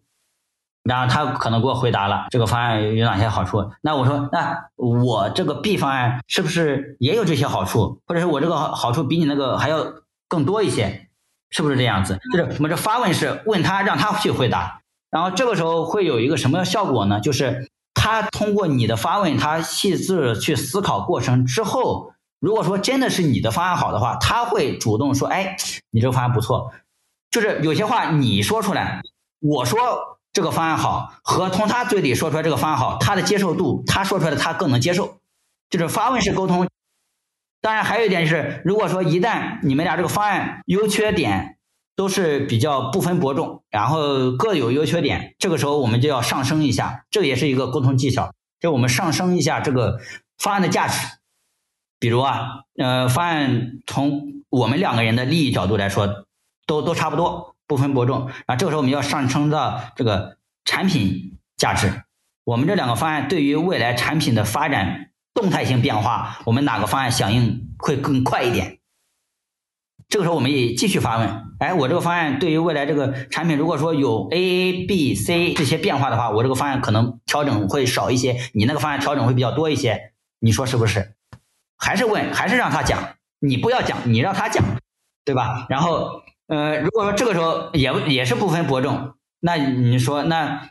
我们再从成本的角度考虑，哎，我这个 A 方案和你这个 B 方案哪个成本更低？就是不要把这个问题的矛盾点局限于你我个人的情绪表达上和个人利益的表达上，而是上升到产品价值上面表达和团队价值上表达以及客户价值上面表达。这样的话。即使最终我的这个方案还真没他的好，那我从心理上也可以接受他这个方案。其实你你发现我这整个过程，其实背后的原则还是要真诚、友善、和谐、互助。我们的沟通的核心点不是我我的观点要强加于你，你也不是你的观点强加于我，而是我们是交流彼此的想法。当然也有一些技巧，就是我说发问式沟通，有些时候。即使是同一句话，你说出来和他说出来，他的接受程度是不一样的。他自己说出来，他接受程度会更高。对，这个是简单的。大家要明确我们沟通的核心矛盾点在哪里，然后我们沟通的目标是啥，而并不是你个人观点一味的表达。其实有些时候沟通，你全程倾听下来，也是最佳的沟通方式。你一味的表达，一味的说说说，对方只是单纯的听。其实这个时候，因为你表达的太多，可能能够暴露出来你思考不全面的机会也是更多的。理解，这个方法很有意思。我想起之前看过的一句话，就是沟通不是辩论，不是为了争个输赢，而是为了达成共识。那我觉得你刚刚描述的这种方法就很好，就是互相最后达成的是一个共识。而不是非要在你们你们两个的方案里面去选择一个，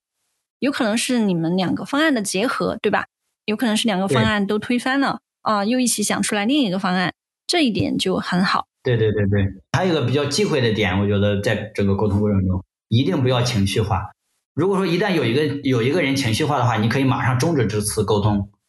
因为一旦情绪化之后，两个人吵起来，你不利于你后面的工作，这是一。第二的话，不利于团队和谐，然后你的领导也会认为你沟通能力不行。对，而且这个不限于是技术人的沟通，就对于我们职场各个行业啊、岗位啊这些方法应该也适用。刚刚你在分享对于挑战的应对方法的时候，还提到把功能模块抽离出来赋能别的业务。嗯，我想问，这是大厂开发团队的习惯性的做法吗？可不可以举一些例子来说明一下？站在我个人角度去看这件事儿的话，就是这个可能不是一个大厂的专属的做法，而是我觉得一个合格的工程师可能不只是我们这种技术，就是前端、后端这种互联网研发的工程师所具备的，应该是一个只要是个工程师，他都应该具备这种做事方式，就是把他历史的功能，嗯，就历史做的事儿可以被复用下来的一些方法论也好啊，工具包也好啊，都应该去。抽离出来，然后沉淀下来，用来应对他后续的工作，对吧？这个事儿抽象起来看，就就是这个意思。然后呢，其实我们之前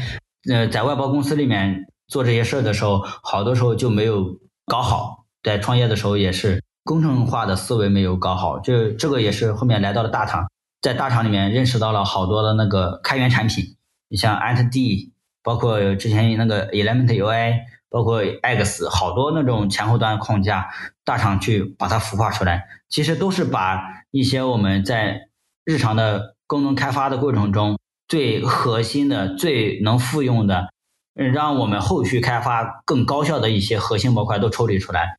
然后形成了框架。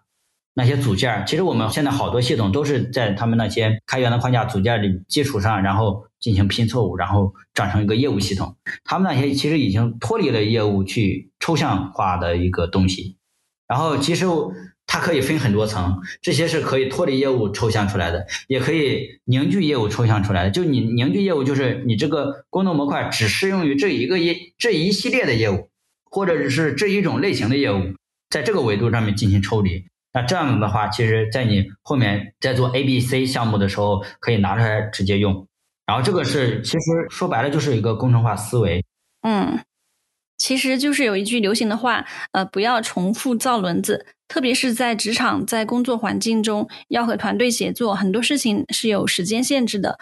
呃，我们要以解决问题为主。这个我觉得还要分开来看，就是业务和技术要辩证的去看，就是。你像大厂的话，其实它好多时候去做这些抽象的技术也好啊，包括一些沉淀也好，其实也是面临着大厂未来业务发展的需要。他们本身做这个东西也是服务于业务的，就是未来长期要看。但是小公司和大公司不同的点就是，小公司它当下的业务决定着它能否继续活下去，而大公司做这些东西是决定它未来能不能活得更好。这是要解决的两个问题，因为这两个问题不一样，所以导致他们的那个技术策略不一样。技术策略就是，你比如小公司，可能我是要快速试错，它那个创业阶段不需要过度的去沉淀技术，而是要在这个业务变化的过程中试错的情况下，在不断的转换东西，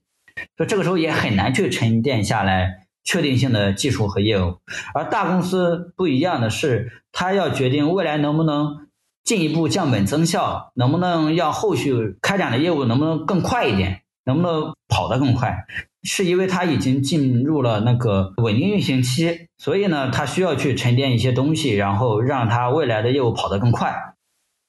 嗯，你刚刚提到工程化思维，你觉得这种思维我们可以用一些什么关键词来描述，来具体的描述一下？我觉得好多思维联系到一起都好相通的。工程思维的话，一个是要注重沉淀沉淀方法论，对吧？然后沉淀工具包，还有一个系统化，这些可能都叫工程思维。因为这个东西其实可能变相的去理解，就是就是你系统化解决问题的方法所依赖的一些链条上面的一些东西，你都要沉淀下来，这叫工程思维。因为我我们把它这个东西放大了看，可能会更体系化。就是你比如我要去造一个地铁站。对吧？我造一个地铁站，它是一个工程，但这个工程里面所沉淀的那些流程也好啊，包括工具也好呀，团队管理模式也好呀，供应链呀啥的，这些东西都可以完全去复刻到下一个地铁站。这个就是很详细的那个工程化思维的一个具体体现，就是你的做事流程、做事标准，对吧？包括你的供应链、原材料管理。包括你的依赖的链条，其实如果说放在我们的前端这个技术研发里面，就是我们这个对于你这个功能模块的抽离的发包，对吧？你的开发流程、你的开发规范、你的团队协作规范，这些可能都算工程化这个思维里面、工程化思想里面的，因为这个是可以保障你在下一次进行同样的东西的时候，可以最快效率的完成。它的根本目的，工程化思维是为了让你最快效率的完成之前已经完成过的事儿。呃，我觉得你刚刚说的系统化就是工程思维的一个重要的关键词。呃，我突然想到，其实不只是写代码需要工程思维，像写作、创作这种工作呢，也需要系统的构建。对对对。其实写代码跟写文章，我们理解都是在构建一个作品。像写作的时候，我们需要思考主题。文章的结构、写作风格，通过什么逻辑去讲清楚故事，对吧？对，都要有标准、有流程、有那个前后链路、有结构。前面我们聊了这么多，可以再分享一下大厂的前端团队都在忙些什么？你们的工作日常是怎么样的？这个之前我们有聊过，有有就是上次分享的时候有什么叫做低代码，在呃早段时间很火的，其实现在也在做做无代码的探索啊，还有做一些架构模式的探索，领域驱动设计，对吧？然后包括前端的话有微前端，对吧？然后还有还有大厂比较热衷的一些开源项目，对，还有一些开发模式的探索，包括我们团队管理模式的探索。开发模式和管理模式的话，就是不同模块的那个。负责人叫轮岗，这个可能是之前在小公司很难遇到的。轮岗的话，其实从我的视角来看的话，就是我尝试着去站在 leader 的角度去看这个轮岗，就是不同模块。因为我们这个大平台的话，每个人负责都是一个小模块，然后这个小模块呢，长期在一个人手下的话，可能他会形成一个思维的固化，对这个创新点可能会缺少一个爆发性的创新的想法。如果说你轮换起来吧，你比如我是做那个云盘，或者是我是做那个视频的，我是做会议的，然后如果说我跳到另外一个业务下面去，我去做文档，哎，这个时候我到一个新鲜的这个业务场景下面的话，我可能会有一些新鲜的想法。但是因为之前云盘是我做的，我能想到的我都想完了，我可能就会很难产生一个创新的想法，对吧？这个开发模式探索，然后还有一个。一个是创新的激励创新，还有一个呢是可能站在管理角度也是降低风险，就是在你这个人在的时候呢，我产生轮岗。如果说轮了一个新人，熟悉了你这个业务，然后呢，如果说他在这个呃熟悉的过程中遇到问题，他随时可以问你。如果说你真的是哪天因因为一个特殊的事情然后离职了啊，这个时候来硬性交接，这个交接虽然说有半个月或者一个月的周期在，但是也很难对一个模块进行一个系统化的了解，对吧？那你这个问题可能暴露是在一个月之后，那这个时候我再去找你就很难找你了。所以这个是轮岗这个机制可能会降低一定的那个项目风险和管理风险，一个是激励创新，一个是降低管理风险。当然这个是我对这个东西认可，但是领导对进行这个轮岗的这个机制宣导的时候，他并没有讲他背后的思考。对我是我我是自己去思考一下这个东西。然后还有一些智能化的探索，因为最近那个 AI 在近几个月迎迎来了那个。大概有半年了吧，十二月份，去年十二月份的时候，第一波搞出来，呃，那个 ChatGPT，然后发展很快，然后也有很多落地业务场景，包括微软也搞了 GitHub Copilot，包括一些别的一些音频啊、视频啊、智能化创作啊之类的东西，好多大厂也在搞。这里我就不方便具体讲一些大厂还没有发布的东西啊，就是你像阿里搞了那个通义千问，对吧？已经对外发布了。也是在搞这些东西，然后包括那个三六零也搞三六零大脑，科大讯飞、百度都有发布，对吧？一些智能化探索，包括前不久钉钉发布的那个智能化的文档协同、智能化的 RM 摘要、智能化的音视频，还有智能化的文档，就是你在用钉钉文档写作的时候，可以让它帮你去生成一个，你比如我要写一个某个产品的推广文案，它可以给你生成一个比较。系统化的结构层次，然后包括内容，你只需要针对它进行改，包括生成那个图片，帮你去替换，对吧？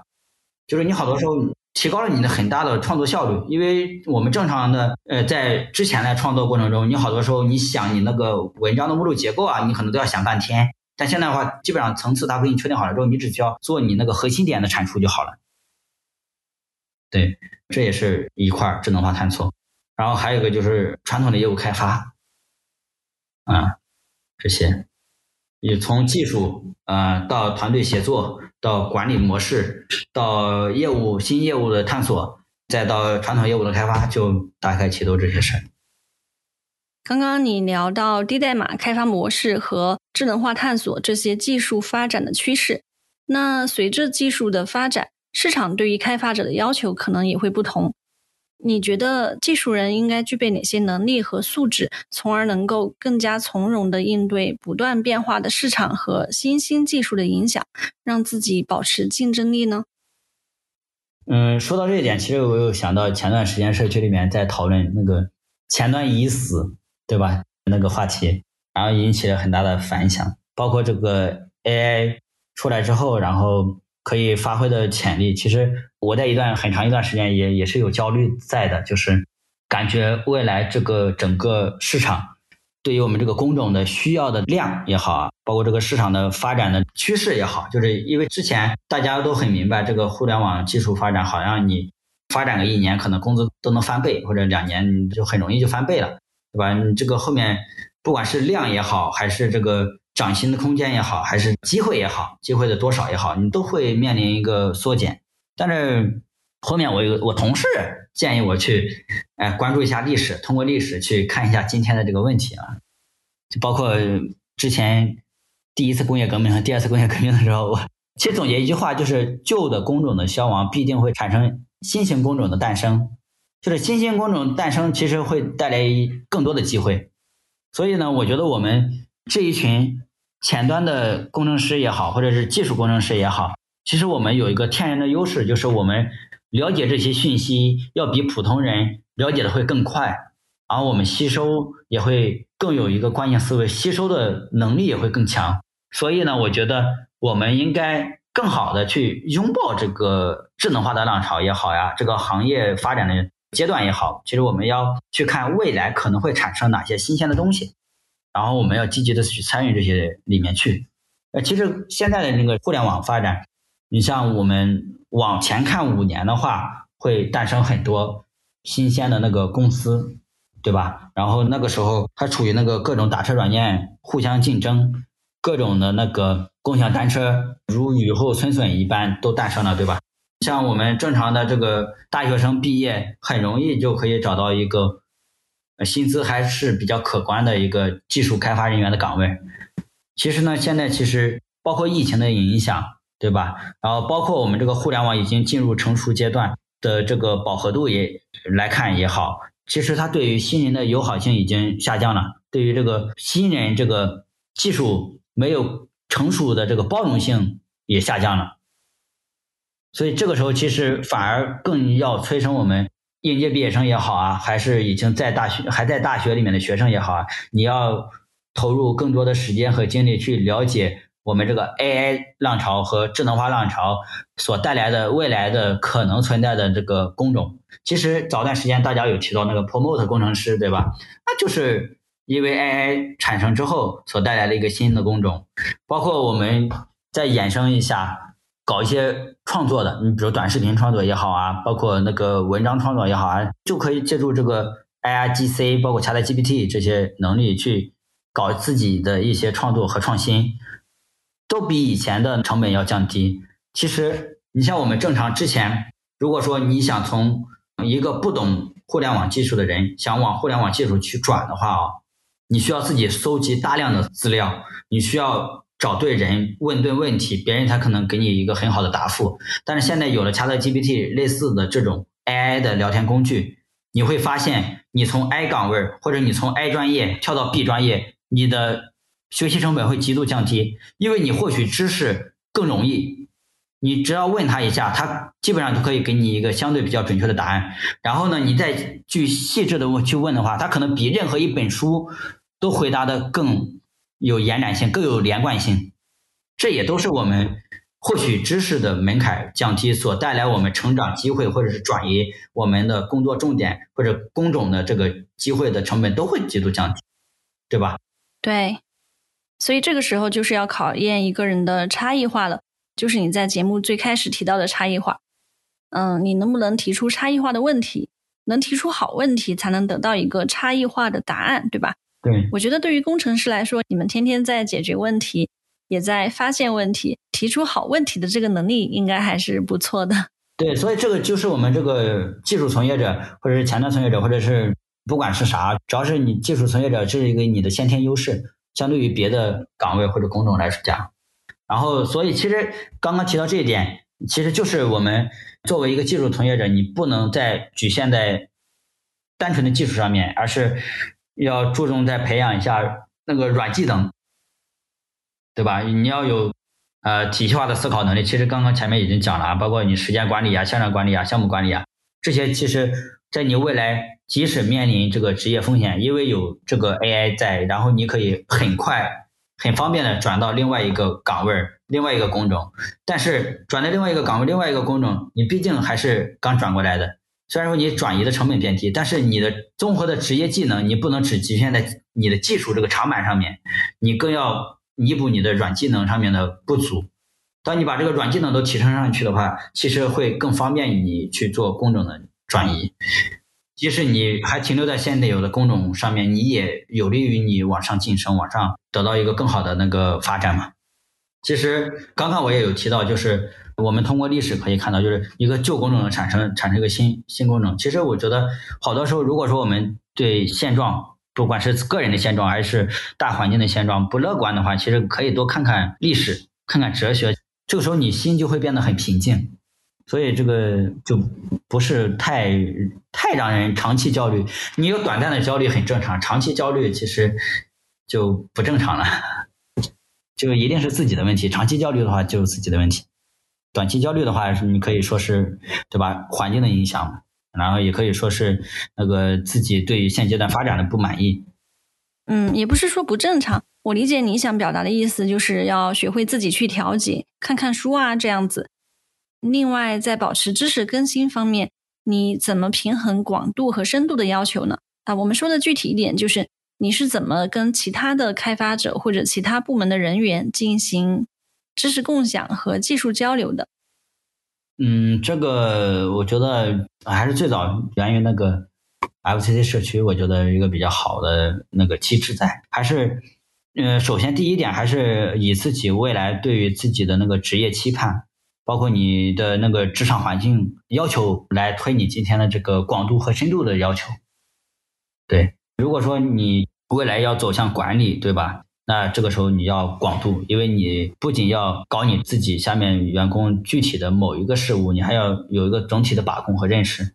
对吧？你这个是走管理路线，你就要走广度的。如果说你走技术路线，那就要走深度了，对吧？你要在技术上有有自己的独特的见解，有自己的创新，那这个时候一定要是深度才能有创新。你只是单一的广度的话，你没有深度，那谁都可以创新的，还是要靠深度去创新的。这样的话，你在技术的路上面才能走得远。对，如果说你又要搞管理又要搞技术的话，这种可能比较少，但是也有。那这个时候你就要看自己的经历。然后至于如果说获取这个知识和技术的频率，我我觉得这个是我从之前创业的时候养成的一个习惯，就是之前会每天去读公众号的文章。那现在很少，现在都是工作里面内部有些文章去看。我觉得对于大多数的那个技术从业者来说，还是一个比较低成本可以获取知识的一个途径，而且也比较规范。我刚刚提到前端早知道和若川视野，包括还有一些别的，呃，还有我们那个 FreeCodeCamp 上面也有定期发一些文章，然后也是好多社区里面人去贡献的，对吧？然后还有一些行业资讯，其实大家可以去关注。有知乎的一些行业，那个互联网，还有那个三十六氪的极客时间的极客时间里面的话，就我觉得就很针对于互联网技术从业者，就是它既有行业动态新闻，也有团队管理，也有很细节的技术。极客时间也比较系统化，公众号的话就比较零碎化。对，除了这两点的话，就是团队里面。如果说你是团队 leader 的话，你可以组织一些团队的内部分享，促进一下团队的那个大家学习的互相流通。因为很简单的一个道理就是，一个人学习，你可能一周学习一篇文章，然后吸收一篇文章。但如果一个团队每个人一天呃一周吸收一篇文章，然后拿出来分享的话，大家就等于是一周大家都吸收了整个团队里面人吸收的东西。这个是从指数发展的。如果说你不是团队 leader 的话，你可以推动领导去搞这件事，意义很大。我们团队现在在坚持。对，还有一个就是有些时候要需要深度沟通、深度思考和深度交流的话，就还是要线下的，就是三五好友，你觉得比较聊得来的，然后技术上大家也都有一些各自优优劣势的，对吧？然后约一个喝茶的，我们技术人可能很少有喜欢喝酒的。反正我身边接触的这些朋友都是喜欢喝茶的，然后大家一起过来喝喝茶，聊一下天儿，对吧？一下午可以交流一下最近一两个月大家对工作的一些思考和认识，以及遇到的问题、解决方案、解决方法。其实这个成长是很值得的，时间花的很少，然后也不需要太多的钱，然后但是大家可以互相成长，把自己彼此遇到的问题产生一个深度的沟通。这个是可能读你读一篇文章或者看一段视频是没办法深刻领悟的东西，可以通过线下的方式去领悟的。对前面所有的这些分享，不管是在工作中还是在生活中，我觉得你都有自己独特的思考。但是做这么多的事情，你怎么去平衡自己的学习、工作还有个人的生活呢？有没有一些时间管理上的方法可以分享一下？嗯，时间管理上面，我觉得可以分几块吧。第一块的话就是单纯的看工作，单纯的看工作的话，其实，嗯，我觉得每个人职场所面临的问题就是你上班时间到下班时间的这个时间，你是怎么去分配你的任务嘛？之前的话可能还没有注意这个方法论的沉淀，现在其实来到大厂之后，被动的要推动 要沉淀一些方法论，怎么让自己工作更高效？之前可能就每天有什么问题就解什么问题，然后现在的话就因为问题太多太杂。团队协作也比较复杂，所以必须要沉淀方法论，才能决定你关键问题优先解决，对吧？然后这个时候就是我觉得一个比较简单的，就是可能很多人都会遇到的，每天给自己列 to do list，你要标注你今天要完成什么事或者这一周要完成什么事儿，把重要的事儿排在前面，然后明确每一件事的 deadline，对吧？就是最终完成时间，这样的话能保证你在。你每天很明确知道自己的目标，不被别的同事打乱，也不被别的不重要的事物打乱。这个是每天要制定 to do list 的，或者每周要制定一个 to do list 的，然后明确一下自己的工作表。我在来大厂之前，我每天没有这个习惯的话，就是或者刚来的时候也没有这个习惯。之前的话就是，你比如自己想到一个问题，然后可能会想一下解决方案，然后推动一下同事去解决，或者自己去解决。或者是领导，或者是别的团队的同学找你有什么问题解决，你去解决。其实，在小小公司可能工作没有那么嘈杂的情况下还比较可行，但到大公司之后，事情变得复杂了之后，你就会发现，我前期是踩过坑的，就是同事找你问题，找你处理问题，你又不好意思拒绝，不好意思拒绝，你就会帮他把问题处理了。当然，这个本身也是你的问题啊，就是优先把他看中的问题去处理了之后呢，你会发现自己。领导交给你的，比如或者是明确的结束处理结束时间的，你没有处理完，那这个时候你就只能被动加班了，对吧？这个时候就会导致自己没有抓住重点，然后重点没有完成的话，这个时候可能会影响你的工作质量，所以这个时候就导致你整个人工作效率都比较被动，比较不高效，然后质量比较差，整个人状态也不好，然后就会人可能也会抑郁，事情太多太杂的话，就反正杂乱无章。所以这个 to do list 呢是可以帮我们明确优先处理哪些事儿，然后同事来的话，你也可以有一个很好的、很好的语言有告诉他，哎，你看这个事儿我有 deadline，老板明确了我解决的时间，我现在你这件事我没办法帮你马上解决，这个时候他也可以接受你把他的事往后排，所以这个时候也是我们一个做事的一个好处吧，就是你可以有一个正当的理由拒绝同事的无端要求和无端请求。对，因为好多时候他只是为了他自己方便，他要求你做某件事，这个时候你不好拒绝，你只能拿这个顶一下，其实也是一个工作技巧嘛。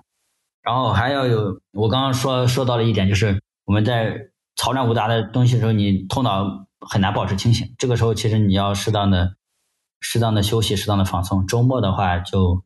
多陪陪家人，然后出去放空一下自己。对，我觉得我刚来刚来这个大团队的时候，那段时间确实业务压力也很大。我当时感觉自己最快乐的事情就是周六日可以准时六点下班，因为那时候大家压力都比较大，然后周六日也会大家自愿去来加班以完成工作任务嘛。那当时感觉就很很很幸福。但是当时其实你现在去想，好多时候是因为自己的做事方式不对，导致的工作效率低下，事情做不完。也是因为自己头脑不清晰，然后好多事儿没有想明白。现在其实你会感觉，如果说你把事情安安排的条理性很清晰，然后自己脑袋也很清晰的话，其实做事会很高效。这个时候就是因为你休息的比较充足，放空了自己。还有一个比较重点的就是一些我们技术人员应该有的那个高效办公的工具，自己的工具包或者工具集合。对你比如你比较频繁使用的那个。查询资料的网站，你搜搜索的知识沉淀的网站也有自己的收藏夹，对吧？包括刚刚也有提到那个智能化 AI 出来之后，GitHub 出来的那个 Copilot，小公司你可以去用啊，大公司可能有限制。你小公司自己去用的话，好多时候你敲代码，你只需要写好注释，它代码就自动补齐了，而且百分之九十五场景以上都可以满足你的预期。反正我是这么感觉的，啊，就是这样的话，其实你代码写的，一质量提高了，二呢就是效率也提高了。还有一个就是有一个那个好多工具集合，你比如正常我们前端在做的时候，好多时候图片需要处理，对吧？还有那个什么翻译呀，当然我英语不太好的翻译资料翻翻译东西，然后这些小工具，你像 YouTube 里面可以帮你去完成一系列的动作，就是你提前做一次动作，然后录入这些指令，然后下次你把它唤醒之后，它直接帮你就完成了。然后这个时候其实你的效率会很高。你比如我们正常要去搜索一篇东西，我先打开浏览器。啊，网址输入一下谷歌或者输入一下百度，然后再去打开某个网站，对吧？搜索然后检索，这个你要好几个动作的，要好几秒，对吧？然后如果说如果你用 YouTube 这些东西，你把提前命令编好，你只需要你要搜的内容，它自动帮你在不同的平台去搜，然后你快速匹配，你想一下就跳转过去，也不需要一二三四五点好几个步骤。这样的话，其实你一天如果你要搜五个问题或十个问题，一次节省十秒。这一下算下来，一个月可以节省一天的时间出来，大概其这个意思。对，要沉淀自己的那个高效办公的工具工具集合。嗯，好的，我们今天聊了很多，特别是对于工作中怎么去沟通，以及怎么去应对挑战。再延伸一点点啊，对于想要转行从事开发工作的人们，你有什么建议吗？或者是你希望在你最初转行的时候就有人告诉你的？结合一下现在的那个大环境吧，刚刚也有提到，互联网技术行业这个红利期可能已经不是当时的那个红利期了，可能也比较高。但是你想，对于初入这个行业的人，已经不是那么友好了。所以你要想保证自己能够顺利的在这个职业里面长期发展的话，首先一点你要做好长期学习的准备，因为技术是在不断的更新迭代的。嗯，通过我们刚刚聊的，也发现这个不同的技术框架也在变，技术的在不同的阶段，互联网发展的阶段所要解决的问题，那个技术框架、技术栈都在变，包括这个 AI 这种新的科技水平在上升之后，它所面临的一些挑战也在变，所以需要不断的持续学习的这个动力。它不像别的行业，可能你积累个三五年的工作经验可以吃一辈子。但是在这个行业下面，三五年的工作经验没办法吃一辈子，所以需要一个持续学习的一个前期的准备和打算。因为你工作过程是一个工作产出的过程，但是工作之余还要保持持续学习，这个是一个长期的挑战。它不是一个简单的一个要求，它是一个长期的挑战。还有一个就是你要对技术有一个浓厚的兴趣。然后没有浓厚的兴趣的话，你很难坚持下去，而且可能会对你来说是一个折磨。因为当你走入这个行业之后呢，你会发现，如果说自己没有足够的兴趣的话，你面临的问题，你很难有兴趣或者是有那个冲动去寻找最优解。如果你不不寻找最优解的话，你所面临那些解决方案都是陈旧的，然后你解决起来。就很头疼，然后可能你的同事啊，或者是你的领导都很难对你产生认可，然后你的职业发展呢也会受限。所以浓厚的兴趣是保证你持续学习的前提条件，然后也是保证你能够走多远、走多长的一个前提条件。就这两点吧。然后如果说你的心态目前，之前我我有听到过，就是早两年有听到过，有一些家里面的家长。要给学生那个高考完报志愿，然后报这个行业，哎，这个行业收入高，要报这个行业。其实我我说，如果说你报这一点，你就尽量不要报这个了。对，就这个意思。如果报这个的话，其实你后面你会发现，嗯，你报的这个时间点，可能这个行业的工资还高，然后招的人也多。你但是当你毕业，你想四年之后是什么样子？互联网的发展很很快，人工智能发展会更快。后来，然后整个社会的变革、产业结构的变革也会更快。它不像别的岗位和行业，所以四年之后，如果说你再读个研，可能就变成七年之后了，就可能不是这个样子了。所以你今天的报志愿